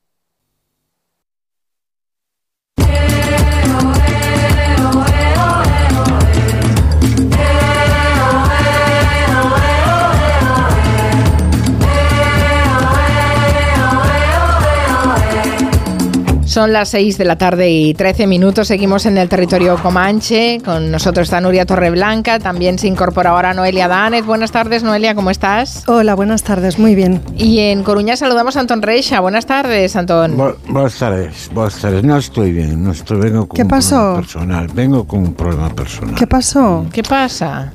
Porque el ocio es complicado. Ya. ¿Cómo Yo que en el los ocio últimos es años de mi vida, en lo que ha cambiado mi vida, ya no tengo horarios laborales, pues he comprobado que, claro, organizar el ocio es complicado. O sea, ¿No sabes qué hacer con tu tiempo o qué, Antón? Cuando tenía horarios laborales, el problema era hacer mi agenda de viajes y tal. Ahora que no tengo horarios laborales, es qué libro leo, qué serie veo, qué música escucho. Son horas, ¿eh? horas Ya, de ya, ya. búsqueda y protestan mis dispositivos. Y, y Necesitas un algoritmo. Necesito un algoritmo propio. ¿eh? Bueno, con Bueno, toda la eh, retranca de Antón Reixa, me, encan- me No, encantaría no, tener tus problemas, eh, que lo sepas, Antón. Sin, re- sin retranca. Sin retranca, ya, ya, Esto ya. es un problema serio que me ya nos había hablado en alguna ocasión Máximo Pradero de que el ansia de los consumidores de música eh, ha llevado a que se pongan de moda las canciones aceleradas en TikTok. Bueno, eso tiene que ver porque quieres como sea llegar al estribillo. Bueno, El otro día leía un, un- un artículo de Caparrós hablaba también del ocio, de la organización del ocio, cómo ha subido el consumo de música, de, bueno, también de libros, hay que decir, de videojuegos bueno, y de series. Y, la- y ya te das cuenta que las, yo no sé cómo las plataformas deciden qué es lo que es para una maratón y qué es lo que van poniendo semana a semana. ¿No, ¿No os habéis dado cuenta? Hay algo perverso. Ya, ya, ya. Bueno, ¿Quieres, algo- ¿Quieres hablarnos de eso, no? De la compulsión quiero a la hora de... de- quiero Pero de deja eso que por- pregunte, deja que pregunte a Noelia y a Nuria si ellas son de atracones o de mini dosis. Son chicas finas. Noelia, ¿tú cuando te, te enganchas en una serie, a- acabas con ella o, o no? ¿O te la Pues, vas dosificando? de- no, si me gusta y me interesa y dispongo del tiempo, ya te aseguro que me lo acabo. Sí, sí, me ha pasado. Alguna vez últimamente no, bueno, en los últimos meses he tenido menos tiempo, pero cuando he tenido ocasión y me ha enganchado, sobre todo estas miniseries, por ejemplo las miniseries británicas de cuatro, cinco, seis episodios, que a lo mejor no Eso- son no buenísimas, no pero que son de atmósfera y entonces yo me meto allí y bueno, es una manera de salir de donde estás, ¿no? De la realidad cotidiana. Yo sé que es enajenante, pero bueno, a mí me relaja, o sea, quiero decir, también lo tomo como lo que es. Sí, sí, me atraco, sí. ¿Y Yo, Nuria- tengo, yo tengo una facilidad de enganche excepcional. A mí me pones tres, minu- tres minutos de una serie mierder, de Ya terribles, y ya estoy, pero tengo que saber qué pasa. Necesito, tengo paciencia para No, verla. Para, el para series como The Wire, cinco temporadas, lo que me echen, y luego una mierdecica de Netflix que digas esto, esto no va a nada, a ningún sitio. Es No, igual. pero esto, esto es malo para la salud, ¿no, Anton Reixa? No, es que ese es el problema. No es un problema que es alienante, es que es malo para la salud. Es malo, ¿por qué? Muy Porque- malo, sí. es malísimo. Mira, yo ya estoy jugando con mi salud. Me he whatsappeado enseguida con Miki Otero para que me comentara dónde tenía podía ver el documental de Mi- Michael Caine y ya me dijo en qué plataforma está y que además hay un, pan, con- un pack con todas las películas además filming, del en documental filming, sí. que todas las películas de, de, de Michael Caine y bueno, ya el fin de semana, otro fin de semana. Yo que había dejado el alcohol y, y me voy a dar un atracón. Mira, varios eh, organismos científicos y publicaciones de, de nivel, ¿eh? porque además he, he visto varias, eh, condenan para la salud los atracones de series. Es decir, tiene, tiene todos los problemas. Bueno, ya de hecho se llama en inglés, el fenómeno se llama binge watching. Binge, B-I-N-G-E, sin- literalmente significa borrachera. O sea que yo que ya te digo que ahora no bebo un whisky, ahora resulta que soy un, un borracho de series, ¿no? Produce todos los problemas, problemas de espalda, fatiga visual, problemas de visión, sobrepeso, insomnio, una mala calidad del sueño.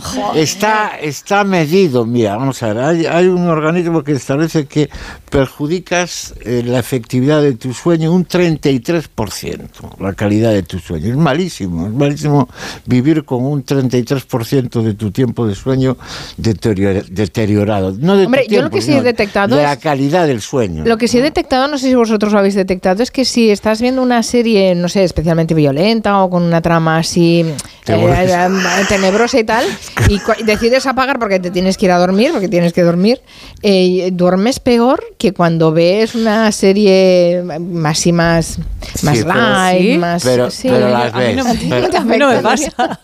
Pero no. las ves. Bueno, el, el hábito no tiene nada que ver con afán de conocimiento ni nada. Tiene que ver eh, fundamentalmente con evasión de los problemas cotidianos. Claro. Yo sé, si lo voy a hacer es porque efectivamente tengo la cabeza llena de, de cosas que estoy haciendo. Llega, por ejemplo, el fin de semana y me quiero dar un atracón. Aparte, ya os digo, la perversión. ¿Qué es la perversión? ¿Por qué las plataformas deciden que estrenan un episodio cada semana y sin embargo ya tiene un apartado que dice series para un maratón, maratones de fines de semana? Es que es, esto, es, esto, esto, esto es perverso. Muy bien, El problema elevas mayor queja, me gusta, sí. el, el problema mayor es que parece ser que tiene que ver mucho con la soledad. Y luego yo añado una reflexión personal, es que, vamos a ver, ¿qué hay más desquiciante y más difícil de llevar en la convivencia de pareja que el ser fiel en, la- en el visionado de capítulos? Cuando Bueno. una pareja decide ver una serie... ¿Cómo hace uno para verlos al mismo ritmo que el otro? Es decir, y lo mal que, lo malo que, la, la malicia que se despierta en la vida de una pareja apacible cuando uno descubre que el otro se le ha adelantado, viendo la serie, que no lo ha compartido. No, pero es que tienes que elaborar categorías. Unas son tus series, otras las series de tu pareja y otras son las series que compartes. Ya está, ya está. Claro, no puedes hacerlo nada. de otra manera. Complicado. Se negocia, se negocia el sofá, se negocian Me- los me horarios. lleváis a- me- pues yo por eso No. he empezado. El ocio Ya. es un problema. Ya, desde, ya, que, desde que tengo tanto tiempo de ocio, vivo peor. Pues me- mira, me apetece, me apetece, me apetece trasladar a los oyentes Estoy, que giro las palabras. Me apetece, me apetece trasladar a los oyentes a ver si están espalda, la enganchados a las series y a series se han Duermo mal. enganchado. y consejos para el pobre Antón Reixa. Estoy A ver, malito, Les dejo el 638442081 para que se desahoguen como él ha Pero, hecho con estos micrófonos. Sobre todo que cuenten El teléfono con- de con- la esperanza. ¿Con qué serie ¿Con serie? recuerdan haberse pegado un atracón histórico? Yo, por ejemplo, Breaking Bad en su día, hace muchos años, era, era, se me ha acabado, voy a buscar los DVDs a comprarlos porque no puedo no verlo ya. Ya. Por Sí, sí, ejemplo, sí. A ver, por ese ejemplo. tipo de enganche. ¿Algún enganche eh, personal, ese es el Noelia? máximo Eh, Ozark, o sea, ahora que lo ha dicho Ah, Nuria, Ozark, de también, así como sí, de, también. no, distinto a lo que os decía antes, no, no de ver una serie el sábado por la tarde que te ves los cuatro o cinco capítulos, sino de tener esa ansiedad y de decir cada noche, ay, qué bien, me voy a sentar y me voy a ver Sí, dos. sí, sí. Ozark, que yo llegué tarde a ella y me, bueno, me, me encantó, me gustó mucho y jo, tuve un Pero- enganche importante. Y, y un poco que la cabeza la tienes ahí, ¿no, Nuria? Que estás un poco tú ahí. En Ah, el, sí, sí, tú estás dentro de la Está serie como y hasta con que no una acaba novela no sales de ese mundo Sí, paralelo en el que sí, vives. Sí, sí, sí, es terrible. Pero claro, tienen que ser muy buenas, Pero o sea, aparte te lo, tienen lo- lo que... difícil, Claro. lo difícil que es escoger. El otro día empecé, porque se habla mucho de Last of Us, una serie de HBO, y el otro día empecé y dije, ¿cómo me estoy perdiendo esto? Pues uno, no, a mí no me gustó nada. Decir, la- No te a mí me ha gustado las Cuando relaciones hay están, discusión, ¿eh? Aquí hay están discusión. saturados, están saturadas de thrillers y distopías. Y yo no creo es decir, no hay nada más reaccionario que la distopía. La distopía es, el esquema perverso que hay en una distopía, es que nos presentan un mundo tan horroroso y tan sí. eh, endémico, todos los problemas son epidemias, niños eh, que se contagian, tal, que renuncias a cambiar el mundo. Te, te vuelves- Sí, te el tema de vuelves- las distopías da, da para mucho. ¿eh? Un día tenemos Sí, que hacer un, sí, un especial distopías, Uf, ¿vale? Sí. Mm, Hoy Bueno, Noelia nos me- quiere hablar de Ava Gardner. Mientras todos vamos pensando en Bueno, esas series que nos han cura, enganchado, cura, vamos, a, vamos a tener nuestro momentito de relax con Noelia, ah, hablándonos de una Se figura agradece. que, bueno, hoy hablas de ella, pero no, te- no hay un motivo, ¿no? Mira, ¿ves por qué te apetece? Mira, escucha, escucha, escucha. If it's really love that found its way. ¿Cómo no vamos a hablar de ella? Habrá que hablar Cantaba de esta bien, ¿eh? señora. Pues mira, le pasó como a Audrey Hepburn, que cantando como escucháis que lo hacía, la doblaron. Esto creo es- que esto es... es ella. Sí, sí, creo que es de Pandora y el holandés errante este corte que cogí. Y es de ella, creo que es de esa, ay, me puedo equivocar, no, no, me, no me lo tengáis en cuenta, sé que es ella. es que estuve bicheando y miré varios cortes que podía traer. Traje uno de ella, pero no recuerdo ahora mismo de qué película No, es. ese, ese era un problema endémico en Hollywood, que no dejaban cantar. No las dejaban cantar y a ella esto le molestó muchísimo, como a tantas otras artistas, no más a ella que tuvo siempre un contrato con, con la Metro, pues que fue un contrato esclavo, ¿no? Como les pasó a muchas también. Bueno, yo Vengo a hablar de ella sin razón aparente, pero es verdad que he reflexionado un poco y me parece que en- los, los últimos viernes siempre traigo personajes que nos resultan simpáticos, por lo menos a mí, y traslado esa simpatía, ¿no? Vidas, no sé si ejemplares, pero sí situaciones, bueno, un poco No ejemplarizantes. es el caso, ¿eh? Repe- claro, representativas, no sé, como de comportamientos, bueno, con, dignos, que están bien, que molan, ¿no? Que, y bueno, no es el caso de Ava Gardner, pero fijaos que mm, Ava Gardner goza de bastante buena prensa. Creo que la serie que hicieron Ana Costa y Paco León, bueno, Arde Madrid. Arde Madrid Ah, contribuyó bastante a, a- a consolidar, digamos, esa imagen de ella de mujer libre. Y hoy me he ido a poner una denuncia a una comisaría porque he perdido la cartera y el, y el señor que me ha, el funcionario que me ha atendido eh, me reconocía la voz que es oyente nuestro, así que le voy a mandar un saludo. Le he dicho que hablaba de Ava Gardner y digo y me dice sí sí conocemos la historia. Claro, como ella vivió tanto tiempo en España, "Oye, esta señora hizo lo que quiso, ¿eh? Digo, joder, Sí, pero, era pero una mujer libre, ¿no? eso es, ¿no? Y enseguida sale lo de la mujer libre. Bueno, yo voy a intentar controvertir un poco esta imagen, pa- tampoco nada del otro mundo, pero bueno, sí, yo dejo caer aquí mis cositas. A mí Ava Gardner me cae fatal. Fatal, o sea, Oh. me parece una persona, bueno, pues muy hedonista y muy insoportable. Sí, me parece una diva soporífera, y, pero no pasa nada. O sea, quiere decir que tiene, es un personaje que tiene mucha importancia y mucho interés por muchas razones, pero no es de los que despiertan mi simpatía. ¿Qué le vamos a hacer? No todo el mundo me va a caer bien, así como Audrey Hepburn me encantaba, ¿no? Y hablamos de su historia y, y yo creo que, que, fue, que es una historia muy interesante por muchas razones. Pues bueno, Ava Gardner es otra cosa completamente distinta. Para quien no lo sepa, Ella nació en el estado de Carolina del Norte, en el seno de una familia muy, muy, muy pobre, mm, de trabajadores en cultivos de algodón y tabaco, y siendo todavía una niña se trasladó al estado de Virginia, o sea que es una mujer sureña. En un momento dado, un directivo de la Metro se fija en ella cuando es apenas una adolescente. Ella era la menor de muchos hermanos, la mayor estaba casada con un fotógrafo que se había instalado en Nueva York y en el escaparate de su tienda había colocado una foto de su cuñada Ava siendo prácticamente una niña. Yo he visto esas fotos así ataviada un poco de pastorcilla, ¿no? Como la, como la campesina americana que era. Y bueno, el directivo este pasa, la ve, claro, en esa época se buscan sobre todo bellezas y la suya es irrevocable, o sea, es que es una mujer guapa desde el primer hasta el último día de su vida, ¿no? A pesar de de la fiesta que llevaba encima, que la verdad es que apenas se refleja en su aspecto. Bueno, hay fotos, ¿eh? he estado viendo fotos también que sí lo reflejan, pero bueno, eh, no, todo lo que, no todo lo que podría haber sido. ¿no?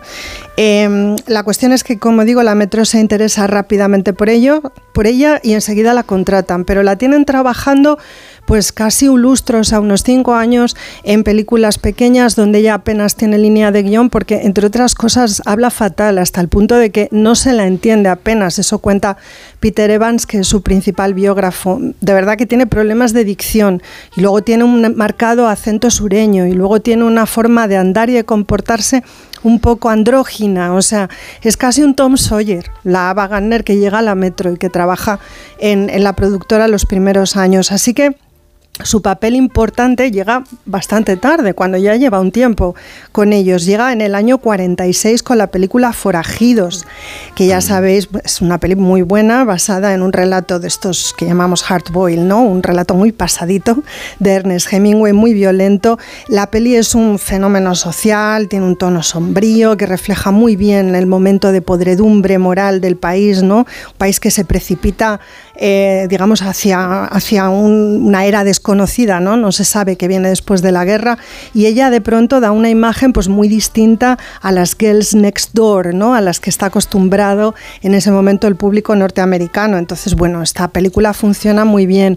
Eh, quiero hacer un breve paréntesis. Esta película es de un director que es muy interesante, que es Robert Siodmak. Él había huido de la Alemania nazi a Estados Unidos, como tantos otros, ¿no? que se fueron de Europa a Estados Unidos a hacer cine, y tuvo que hacer el camino de vuelta por causa del Comité de Actividades Antiamericanas. ¿eh? O sea que Siodmak hizo películas muy importantes dentro del, del género negro la última de ellas con Barbara Stanwyck, el caso de Thelma Jordan, eh, una película escrita por Katie Frings, una señora que no os la creéis, una, una de las mejores guionistas de Hollywood de la época que sobre todo hacía negro, que adapta una novela de otra señora, la autora Marty Holland, que había escrito El ángel caído, que por supuesto suena porque Otto Preminger la llevó al cine. Eh, bueno, creo que por ahí me han autorizado a hablar la semana que viene de Bárbara Stanwyck. Vamos a ver oh, sí, sí, sí, por favor, por favor. Podemos empezar con esta película. Y ya os anticipo que Bárbara Stanwyck es mala, malísima de la muerte, pero yo voy a intentar rehabilitarla. O sea, voy a hacer lo contrario que con Ava Gardner, que he venido a hundirla.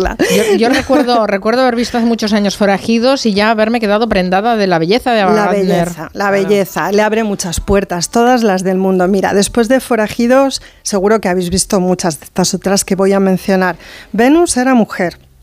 Soborno, que es una, un poquito menos vista. Magnolia la habéis visto seguro, mm, una película de 1951. Mm. Pandora y el holandés errante que mencioné antes, la peli rodada en Tosa de eh, El sonido de, de Ava Gardner cantando era de Pandora y el holandés errante, te lo confirmamos. ¿eh? Vale, genial, no metió la pata entonces, ahí la tenemos. Esa es la que rodó en Tosa de Mar con James Mason. Es una peli, bueno, eh, un poquito petarda para mi gusto, pero bueno. Las nieves del Kilimanjaro, una peli basada mm. otra vez en un relato de Ernest Hemingway. Hemingway la vio y dijo que lo que le había gustado de la película era Wagner y la hiena. Eh, no le había gustado nada la adaptación. Mogambo, que quizá es mi peli favorita de Ava Gardner junto con La Noche de la Iguana, después diré algo sobre ella. Cruce de Destinos.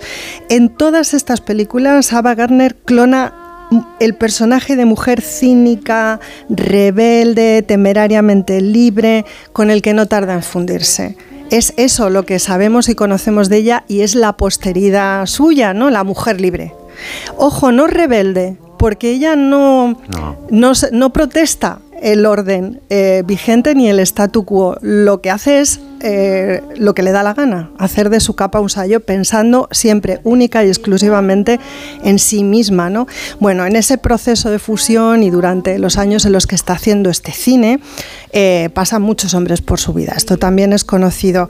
Eh, bueno, hay un primer matrimonio de Ava Gardner con Mickey Rooney que la acosó y la asedió hasta que la consiguió. En sus memorias, Mickey Rooney se detuvo en la descripción pormenorizada de la vagina de Ava Gardner, que le parece ser que era una cosa maravillosa, como la propia Ava, porque bueno, él estaba encantado y feliz. Eh, ¿Qué- después, ¿Qué, qué matrimonio tan desigual, realmente? En- en todos los sentidos. Por llamarlo de alguna Sí. forma. En todos los sentidos. Bueno, pero parece que Ava descubrió el sexo con él, ¿eh? porque ella llegó virgen al matrimonio. Eh, de hecho, eh, Mickey Rooney le, le pidió muchas veces que se casaran porque no tenía forma de llevársela a la cama eh, si no era matrimonio de por medio. Y bueno, al final lo consigue. Y ya digo, él en las memorias dice que la noche de boda con Ava Gardner fue una cosa impresionante porque, aún siendo virgen, era una mujer que tenía un instinto sexual eh, muy, muy, bueno, muy acusado y bueno, y además ya digo que es una cosa maravillosa todo lo que tenía que ver con esta mujer. Luego vino un torero, eh, por lo que me cuentan, malo y peor actor, desde luego, porque viéndole en, en la peli esta de Tosa de Mar, Mario Cabre, durante precisamente ¿no? el rodaje de Pandora. Eh, parece que con Mario Cabre Ava intentó llamar la atención y despertar los celos de Frank Sinatra, con quien ya había iniciado una relación, pero antes de Sinatra y después de Mickey Rooney tuvo otro matrimonio bastante raro con el compositor de jazz Artie Shaw. A ella le gustaba mucho la música, era una mujer muy musical. Pero Artie Shaw estaba en las antípodas de ella en todo, porque, bueno, era un tipo así también, pendenciero y bebedor, como eran todos entonces, pero era un hombre muy culto, que hizo, bueno, algunos esfuerzos por civilizar ¿no? a esta mujer sureña temperamental y, y alocada, pero por lo que se ve sin éxito alguno. Eh, la relación potente, como también es sabido, y, y difícil y destructiva, fue la que mantuvo con Sinatra. Eh, él se enamoró de una manera obsesiva. Eh, bueno, estaba también muy alcoholizado, con- tomaba muchas pastillas, llevaba una vida muy desordenada y supongo que la obsesión se incardina ¿no? también un poco en esa forma de existencia. Ella, mm, bueno, se mostraba por lo que parece más esquiva y más impredecible, ya la vemos, ¿no? Con, con Mario Cabré, eh, bueno, y con más hombres que pasaron por entonces por su vida.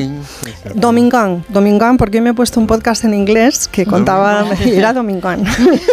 Era- sí, Vale, Luis sí. Miguel Domingán, no Sí, sé, sí. es, así. Para nosotros siempre domingo. Domi- para nosotros siempre va a ser Domingui. Bueno, y mm, eh, se hundieron, como digo, ambos dos, eh, Sinatra y ella, en una relación terriblemente destructiva, llena de violencia, de momentos locos e imposibles. Ella lo abandona tras caer fascinada por España durante el rodaje de La Condesa Descalza en el año 1954, ya sabéis, con Humphrey Bogart, una peli que a mí personalmente me gusta mucho porque es de Mankiewicz y como el cine de Man- ya había hecho eh, Eva al desnudo y bueno, esta película sigue un Pero poco... ¿Tú qué, fi- qué filmografía tienes? No, no, alucinante, es que trabajó con los mejores, eso es verdad, solo no siendo una gran ser actriz. buena persona. Claro, y, y no era una, una muy buena actriz, sobre todo porque no se lo tomaba demasiado en serio, quizás si se hubiera disciplinado más. Bueno, la cuestión es que, por cierto, la, la, la estatua que aparece en la Condesa Descalza parece que Sinatra la tuvo en el jardín de su casa durante un montón de tiempo. ¿eh? Eh, bueno, creo que la conservó casi siempre. Y también un chascarrillo, eh, ¿sabéis qué dijo Ava Gardner cuando le preguntaron qué pensaba del matrimonio de Sinatra con Mia Farrow?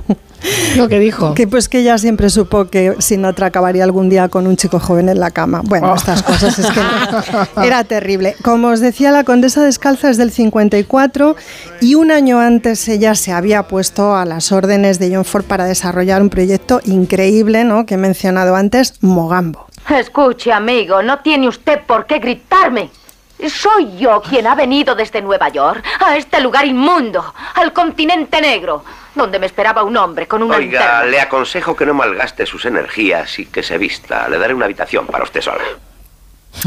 con Clark Gable, ¿no? El continente negro. Bueno, el doblaje de, de Clark Gable no, no estaba a la altura. de- No te funciona. No, no me funciona, no. Bueno, aquí eh, sabéis que ya tiene líneas maravillosas. Pasa un elefante y dice, "Mm, esas orejotas las he visto en algún sitio. Se pone, le meten varias líneas para pinchar a Clark Gable en este rodaje que debió ser una cosa, bueno, absolutamente increíble. A mí esta película de ella sí que me gusta mucho y creo que ya está muy bien. Eh, después vinieron, entre otras, La Hora Final, que es la, la primera peli que Ava Gardner pudo hacer en libertad, es decir, ya una vez que había expirado su contrato con la Metro, con lo que pasó de cobrar 90 mil dólares que cobraba por rodaje con la Metro a 400 mil, es decir, se puso precio, ¿no? Y ella dice, viví 17 años de esclavitud en la Metro Goldwyn Mayer, ¿no? Esto ya lo hemos, cuando hemos hablado aquí de actrices, sabemos... 90 mil dólares película, una esclavitud que vamos. Increíble. Bueno, luego vinieron 55 días en Pekín, eh, la película rodada en Las Rozas. Eh, ella, una vez que se instala en España, que lo voy a contar ahora a continuación, si tengo un minuto, en el año 53 se quiere mover lo menos posible de nuestro país o que los rodajes le queden cerca. Este directamente se hace aquí, ¿no? Y bueno, Charlton Heston desesperado porque ella llega al rodaje, a los rodajes como llega. Esta es la, la etapa de su vida que aparece eh, reflejada en Ar de Madrid, ¿no? Que ya vemos, ¿no? El estilo de vida que tiene es bastante incompatible con hacer un rodaje, además de una gran producción. Bueno, en fin, que, no le pone las cosas fáciles a sus compañeros de rodaje, por decirlo de algún modo. Y luego también La Noche de la Iguana, ¿no? La peli de John Huston, en la que yo creo que Ava fue más Ava que nunca, ¿no? Esa escena eh, del trío en la playa, ¿no? Con los dos jóvenes nativos, bueno, es un descoque total y absoluto. Y la verdad es que ella está muy teatral, muy bella, muy ella, ¿no? Muy ella, en un momento de madurez. Bueno, yo, Escribió, digamos... escribió un, un- un libro de memorias, ¿no? Sí, sí, Gardner. sí. Además, No, del, además de, la, de la biografía, eh, hay un libro de memorias, porque ella concedió muy pocas entrevistas en su vida, pero en las memorias lo soltó todo, entre otras cosas porque se las pagaron muy bien. De su etapa en España, lo único que quería decir, eh, siempre se, se dice que hay un gran contraste ¿no? entre la España franquista, un régimen autoritario, eh, que una mujer que viene del mundo libre y que además es tan libre. Bueno, yo sobre eso quiero decir que no veo contraste ninguno, porque en el franquismo eh, podías ser libre siempre y cuando lo pagaras y contaras con la protección del régimen. Y eso exactamente fue lo que tuvo a Wagner en España. Entonces, contraste no hubo. Ella sabía muy bien dónde venía y venía a un país en el que nadie la iba a perseguir ni a preguntar nada, ni nadie iba a tener con ella ningún tipo de, de- de, digamos, comportamiento inquisitorial, porque en España la gente con dinero podía hacer lo que le daba la gana. Eso me lo contaba mi Juan Adrián Sens cuando yo le preguntaba hace un tiempo, ¿no? cuando empezábamos así a conocernos, Juan, ¿cómo era ser gay en la España franquista? Y me decía, era estupendo si podías pagarte Claro, lo que necesitaras. Entonces, bueno, era un régimen autoritario, pero sobre todo era un régimen plutocrático y fue de esta segunda faceta de la que Ava Gardner se benefició, ¿no? Y bueno, eso es, es algo a tener en cuenta. Ella se fue de España en el año 55, dejando una deuda aquí a, Hacienda, a la Hacienda Pública bastante importante, se negó a pagar impuestos en nuestro país. Ava, por favor, cariño, o sea, es que claro, son cosas que, que decir, no, no son bonitas. Eh, se marchó a Londres y murió allí con 67 años. Bueno, sus memorias están plagadas de perlas, os podéis imaginar, porque no deja títere con cabeza. Eh, he escogido una para terminar porque me ha hecho especial gracia. Se ve su, se ve su, su bueno, no, me- no me sale la palabra, perdonad, o sea, su falta de convicciones, por decirlo de alguna manera, ¿no? Eh, dice, bueno, es que esto era eh, o escribir los libros o vender las joyas, y yo soy muy sentimental con las joyas, ¿no? Su cinismo, Cinismo, perdona. eso es no, cinismo, no encontraba la palabra. eso es cinismo. Creo que era una, una hedonista y una, y una mujer muy cínica, con heridas, como todo el mundo, eh, pero que las suyas, digamos, las gestionó ahogándolas en alcohol. Bueno, no está mal, bien, perfecto por ella, pero con un nivel de desconexión con el mundo mm, que a mí me resulta un tanto antipático. Bueno, muchos oyentes nos están hablando de series, nos están haciendo listas de series, pero me voy a quedar con este mensaje de Miguel Ángel Sastre. Dice, me enganché con Breaking Bad, la mejor serie que he Ah. visto, y he dejado de ver aquellas que empiezan con la desaparición o muerte de un adolescente en extrañas circunstancias. Uf, Se han convertido en una epidemia televisiva. Harto me tienen. Una pausa y nos vamos a Málaga. En Onda Cero, Julia en la Onda. Con Carmen Juan. Me comunican que el aeropuerto ha desaparecido. Hay que cubrir el colapso de los transportes, ¿vale? ¿Y si cubrimos la crisis de abastecimiento? Oiga, ¿cómo que no hay aeropuerto? Que no hay aeropuerto, caballero. ¿Te imaginas un día sin aeropuertos? Descúbrelo en undiasinaeropuertos.com. AENA, aeropuertos para ti. Ministerio de Transportes, Movilidad y Agenda Urbana, Gobierno de España. Los Lion Days de Peugeot incluyen VPST, ventajas por ser tú. Una oportunidad con todas las letras para disfrutar de ventajas exclusivas en vehículos nuevos en stock y con entrega inmediata. Condiciones especiales en seminuevos y posventa, solo del 15 al 30 de marzo. Inscríbete ya en peugeot.es. ¿Tu colesterol pasa de 200? Toma citesterol. Citesterol con berberis ayuda a mantener tus niveles de colesterol. Baja de 200 con citesterol de Pharma OTC. Hablemos claro. De vuelta funciona. Funciona tan bien que si nos escuchas y no eres un temerario, pagarás muy pocas multas y nunca perderás el carné. Garantizado. Bueno, sí, porque yo no he vuelto a pagar multas, aunque vengan. Yo las escaneo a vosotros y la verdad que yo estoy muy contenta. Incluso os he recomendado. Encima pagáis si te retiran el carné. De vuelta. 900-200-240. 900-200-240 o devuelta.es. Mucho que ganar. Reacciona. Con viajes el corte inglés y Soltour, asómate al verano. Adelanta tu reserva y consigue grandes ventajas y los mejores destinos. Disfruta del Caribe en hoteles Bahía Príncipe o de las mejores playas de Cabo Verde y Albania. Reserva ya sin gastos de cancelación y llévate hasta 500 euros de regalo en cupón del corte inglés. Consulta condiciones. Onda Cero. Miras el móvil. ¿Alguien te ha dado me gusta? ¿No le conoces? ¿Cómo ha llegado a ti? Y ahora una solicitud de mensaje. ¿Qué quiere? La captación de mujeres por redes sociales es una realidad que empieza con un like. Ayúdanos a erradicarla. Denuncia. Pacto de Estado contra la Violencia de Género. Comunidad de Madrid.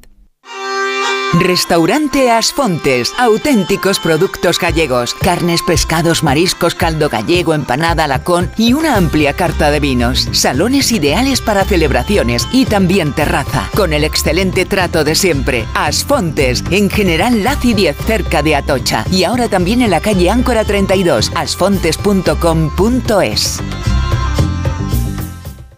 Hey, ¿qué haces? Pues me estoy registrando en Decide Madrid. ¿Y qué es eso? Es el portal de participación ciudadana del ayuntamiento. Puedes proponer cualquier idea que se te ocurra para mejorar el barrio. Anda, pues yo también voy a registrarme. Pon tus ideas en acción. Decide Madrid, Ayuntamiento de Madrid. En abril abre sus puertas el Real Teatro de Retiro. Descubre el nuevo teatro en Madrid para disfrutar en familia de espectáculos junior del Teatro Real. Cuentos musicales, títeres, danza y ópera. No te pierdas la inauguración de la temporada desde el 15 de abril con la ópera para niños La Cenicienta. Entradas ya a la venta de 15 a 20 euros. Más información en realteatroderetiro.es y teatroreal.es. Oye, estás más rejuvenecida, te han desaparecido por completo las manchas de la piel. En Clínica Barragán disponen de un equipo láser capaz de eliminar las manchas en una o dos sesiones como máximo. Dame el teléfono que llamo ahora mismo. Apunta 913002355. Primera consulta gratuita 913002355. Compramos tu Rolex de acero de los años 70 y 80. Especialistas en Rolex desde hace 30 años. Compramos tu Rolex de acero de los años 70 y 80. Pagamos el mejor precio. Compramos tu Rolex de acero de los años 70 y 80. 915346706. Plaza San Juan de la Cruz 9. 915346706. No lo olvides. Compramos tu Rolex de acero de los años 70 y 80. Los mejores colchones en las tiendas Omnium. Flex, Tempur, Bultex, Picolín hasta el 50%. 15 tiendas Omnium en Madrid. Encuentra la tuya en la tiendasomnium.es.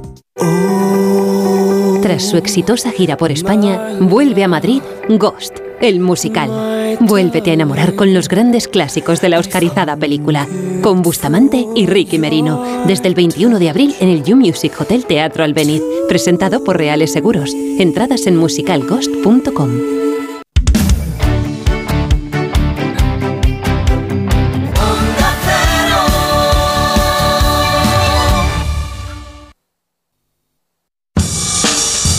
Onda Cero, Julia en la Onda, con Carmen Juan. Tema series. A mí me pasó con Juego de Tronos. Empecé a ver la primera temporada y no me gustó nada y la abandoné.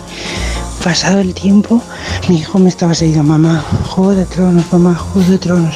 Le hice caso y bueno, papé todas las temporadas, pero en poquísimo tiempo. Las series que además por suerte he compartido con mi marido porque hay solamente un televisor en nuestra casa, ha sido con Breaking Bad, ha sido con Better Call Saul, Narcos, con Narcos la original, la primera, con Ozark, incluso con algunas series también mierder para terminar diciendo jo, era infumable. Yo me enganché a Tremé eh, Oh, casualmente y no pude dejar de verla. Me levantaba a las 5 de la mañana y con la música de Nueva Orleans y volvía a coger la guitarra otra vez y bueno, si te gusta la música, esa serie es increíble. Sí, sí, sí, sí. Estamos Otra- enganchados. ¿eh? Estamos enganchados a la serie, está clarísimo. Cada vez que hablamos del tema, eh, muchos oyentes lo, lo comparten con nosotros. Vámonos a Málaga, al Festival de Cine de Málaga. Ahí están nuestros compañeros David Martos y Isabel Sánchez. Buenas tardes a los dos. Hola, ¿qué tal? Muy Hola, buenas ¿cómo tardes. estáis? Se os acaba ya esto, ¿eh? Lleváis una ¿Quién va a semana. ganar? ¿Quién va a play. bueno, hoy Uy, ¿quién va a ganar? A ver, a ver. Uy, Tenemos ¿quién- indicadores, pero... Te- tenemos- podemos hacer vaticinios o quinielas o porras, pero no sé, en, en las porras que más se comentan ahí en Málaga, eh, ¿qué, qué nombres salen? Lo mencionó ayer David, 20.000 especies de abejas, que además tuvimos ayer aquí a la Sí, directora, sí, sí. también a la protagonista, y la verdad es que está teniendo muy buen respaldo tanto Es la- es de la, la del- prensa como del público que acudió ayer al Es- Cervantes. Es la que tiene un personaje trans, ¿no? Sí. Eh, sí, es la historia de una familia vasca cuyo hijo está en plena transición y vemos cómo toda la familia reacciona ante, esa, ante ese cambio, ¿no? Y, y este mediodía se ha llevado el feroz de la crítica, porque los feroz dan un premio aquí, se ha llevado el, el premio 20.000 especies de abejas y habrá que ver qué pasa mañana. Además, la pequeña Sofía Otero estuvo ayer en la alfombra roja y bueno, centró todas las miradas. Muy Qué maja esa niña, ¿eh? bien, sí, monísima. Eh, mm, Supongo, la familia me, me consta que la está protegiendo bastante, ¿eh? porque está teniendo un éxito tremendo y ya sabemos lo que es eso para una niña pequeña, ¿no? Supongo que debe estar muy bien acompañada y, y muy bien protegida. Sí, no ha atendido a los medios de comunicación, no ha estado en las ruedas de prensa habituales en la presentación de la peli, únicamente pasó ayer por esa alfombra roja, además tampoco estaba anunciado, por lo que no se había creado expectación con su llegada, ni mucho menos, pero sí que acudió junto al resto del equipo de, de la película y bueno, muy graciosa. No fue la única, hay otra niña que también estuvo ayer aquí presente en Málaga, son las dos que salen a lo largo de, de la cinta con otros más niños y bueno, al final tuvieron un buen ratito junto a los medios gráficos. ¿Ha habido homenaje a Carla Simón esta tarde?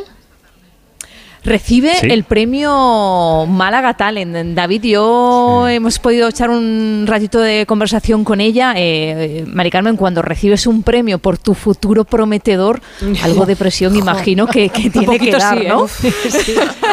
Es como, hazlo bien, sigue haciéndolo bien. pues sí. este Es muy humilde, premio que es se entrega, sí, sí, sí, premio Málaga Talent y bueno, quiere reconocer el talento, ¿no? Es verdad que ella lleva dos películas, la primera, la ópera prima, la presentó aquí, verano 1993, la segunda Alcarrás, que ya sabéis que ganó en Berlín, justo le preguntamos a Carla Simón eso, ¿esto da presión? Bueno, sí, un poquito, claro, siempre. Un- siempre. Siempre cuando piensas en el futuro siempre hay un poquito de presión, pero ¿sabes qué pasa? Que yo sentí mucha presión entre la primera y la segunda película y dije, hay que vivirlo más relajado, ¿no? Porque al final es una carrera larga la de hacer cine y yo quiero hacer películas toda mi vida, ¿no? Entonces la presión al final tampoco lleva a ningún sitio bueno y estoy ahí aprendiendo a gestionarla y a entender que, bueno, pues que cada película es una aventura nueva, que unas van a ir mejor, otras peor, pero que lo importante al final, yo siempre lo pienso así, es la cajita de DVDs que dejas como director, ¿no? Que tenga como coherencia, que, que tenga un discurso, que tenga las cosas que a ti te ha apetecido contar en la vida, ¿no? Y, y en ese sentido es el que estoy trabajando, ¿no? Qué bien amueblada tiene la cabeza Carla Y qué bonito reivindicar el DVD. Sí. Sí, de verdad, Carla, gracias. ¿Sabéis qué pasa, compañeras y compañeros, con estas directoras que han surgido en los últimos años, que no solo son magníficas directoras, sino que además son grandes personas? Es decir, son personas con la cabeza, como decís, muy bien amu- mu- amueblada, muy amables con toda la prensa.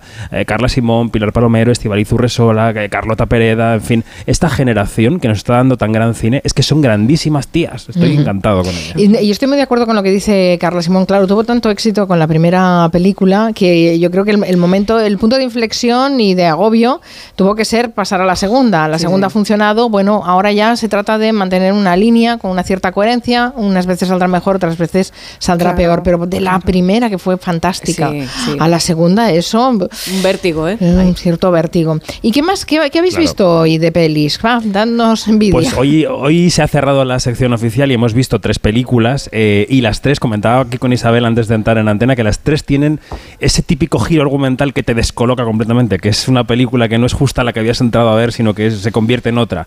Mira, os doy las tres premisas. Una película se llama La desconocida, es del madrileño Pablo Maqueda, estamos en un parque, una adolescente queda con un señor más mayor, la conversación se desarrolla por lugares que os podéis imaginar, Internet tiene que ver, y de repente hay un giro que no voy a contar. Esa es La desconocida de Pablo Maqueda. Luego tenemos El castigo, chilena, de Matías Vice. Unos padres viajan con su hijo en el asiento de atrás del coche por un bosque. La madre, el niño está insoportable, lo castiga que se baje al bosque un minuto. Avanzan con el coche y cuando vuelven un minuto después, el niño no está. No, por favor, Este es el giro del castigo. y luego nos queda Aponentry, que se llama, eh, es una película española, aunque tenga un título en inglés, se llama La llegada en español. Eh, son Alberto Mann y una Cusí que viajan a Estados Unidos, él es venezolano, ella es barcelonesa, viajan para vivir allí y de repente les paran en el control de inmigración. Y ese es el giro. Bueno, y, ese giro tensa, porque ¿quién no ha vivido ese momento de entrar en otro país, entregar el papeleo y ver la cara del policía? Efectivamente. bueno, yo creo que el castigo no, no, la voy a ver, ya me la contaréis. me la contaréis. yo sí, yo sí. Tiene, tiene gracia esa película porque está rodada en un solo plano secuencia, es decir, tú pasas con esos padres la hora y media oh, después de que ocurra eso. Creo que justo es lo que Mari Carmen no quiere. Exacto, no hace falta, no, no me la puedo borrar esa hora y media y ver una serie. Estás eh, mediatizando a nuestra audiencia. bueno, no sé, es mi opinión personal, pero bueno, cada uno que haga lo que quiera y además está bien verlo todo para poder juzgar. Por cierto, no sé si ha llegado ya al Festival de Cine de Málaga la noticia que se confirmaba esta tarde la muerte de Laura Valenzuela. No sé si en los corrillos y entre los invitados se ha, llegado a comentar la noticia se ha dado tiempo. Bueno, sí, es una de las noticias de la tarde. Claramente aquí entre los compañeros se ha comentado que es uno de los rostros más conocidos de nuestra televisión, un rostro fundacional, una mujer que además en su tiempo dejó de trabajar por razones que ahora las mujeres no dejan de trabajar, afortunadamente. Y ella lo contaba además, ¿eh? eh sí, sí, sí, sí. Y, bueno, seguramente, seguramente habrá algún recuerdo en, las, en los momentos finales, en la gala final de este festival para ella. Vale, ¿cuánto se acaba el festival? Mañana, ¿no? ¿Por la noche? Mañana a las once y media es la lectura del palmarés y a partir de las 8 de la tarde es la gala de clausura. La van a presentar Darío Grandinetti y Mónica Carrillo y luego habrá bueno, pues actuaciones musicales, entre ellas Amaral, que será además el, el, grupo que ponga voz a ese concierto de clausura que se desarrolla el domingo, donde por cierto también hay un maratón de las mejores películas homenajeadas. se vuelven a ver, las premiadas se vuelven a ver el domingo aquí en Málaga. Mira una maratón, Anton Reixa, vete a Málaga. Málaga. Bueno, gracias a todos. Hoy no nos vamos bailando del Comanche, salimos con el cine. Gracias David, Martos, Isabel Sánchez. Gracias eh, Noelia Danez. Gracias Antón Reixa. Gracias Nuria Torreblanca. Feliz fin de semana a todos. Hasta el lunes a las 3. Adiós. Adiós.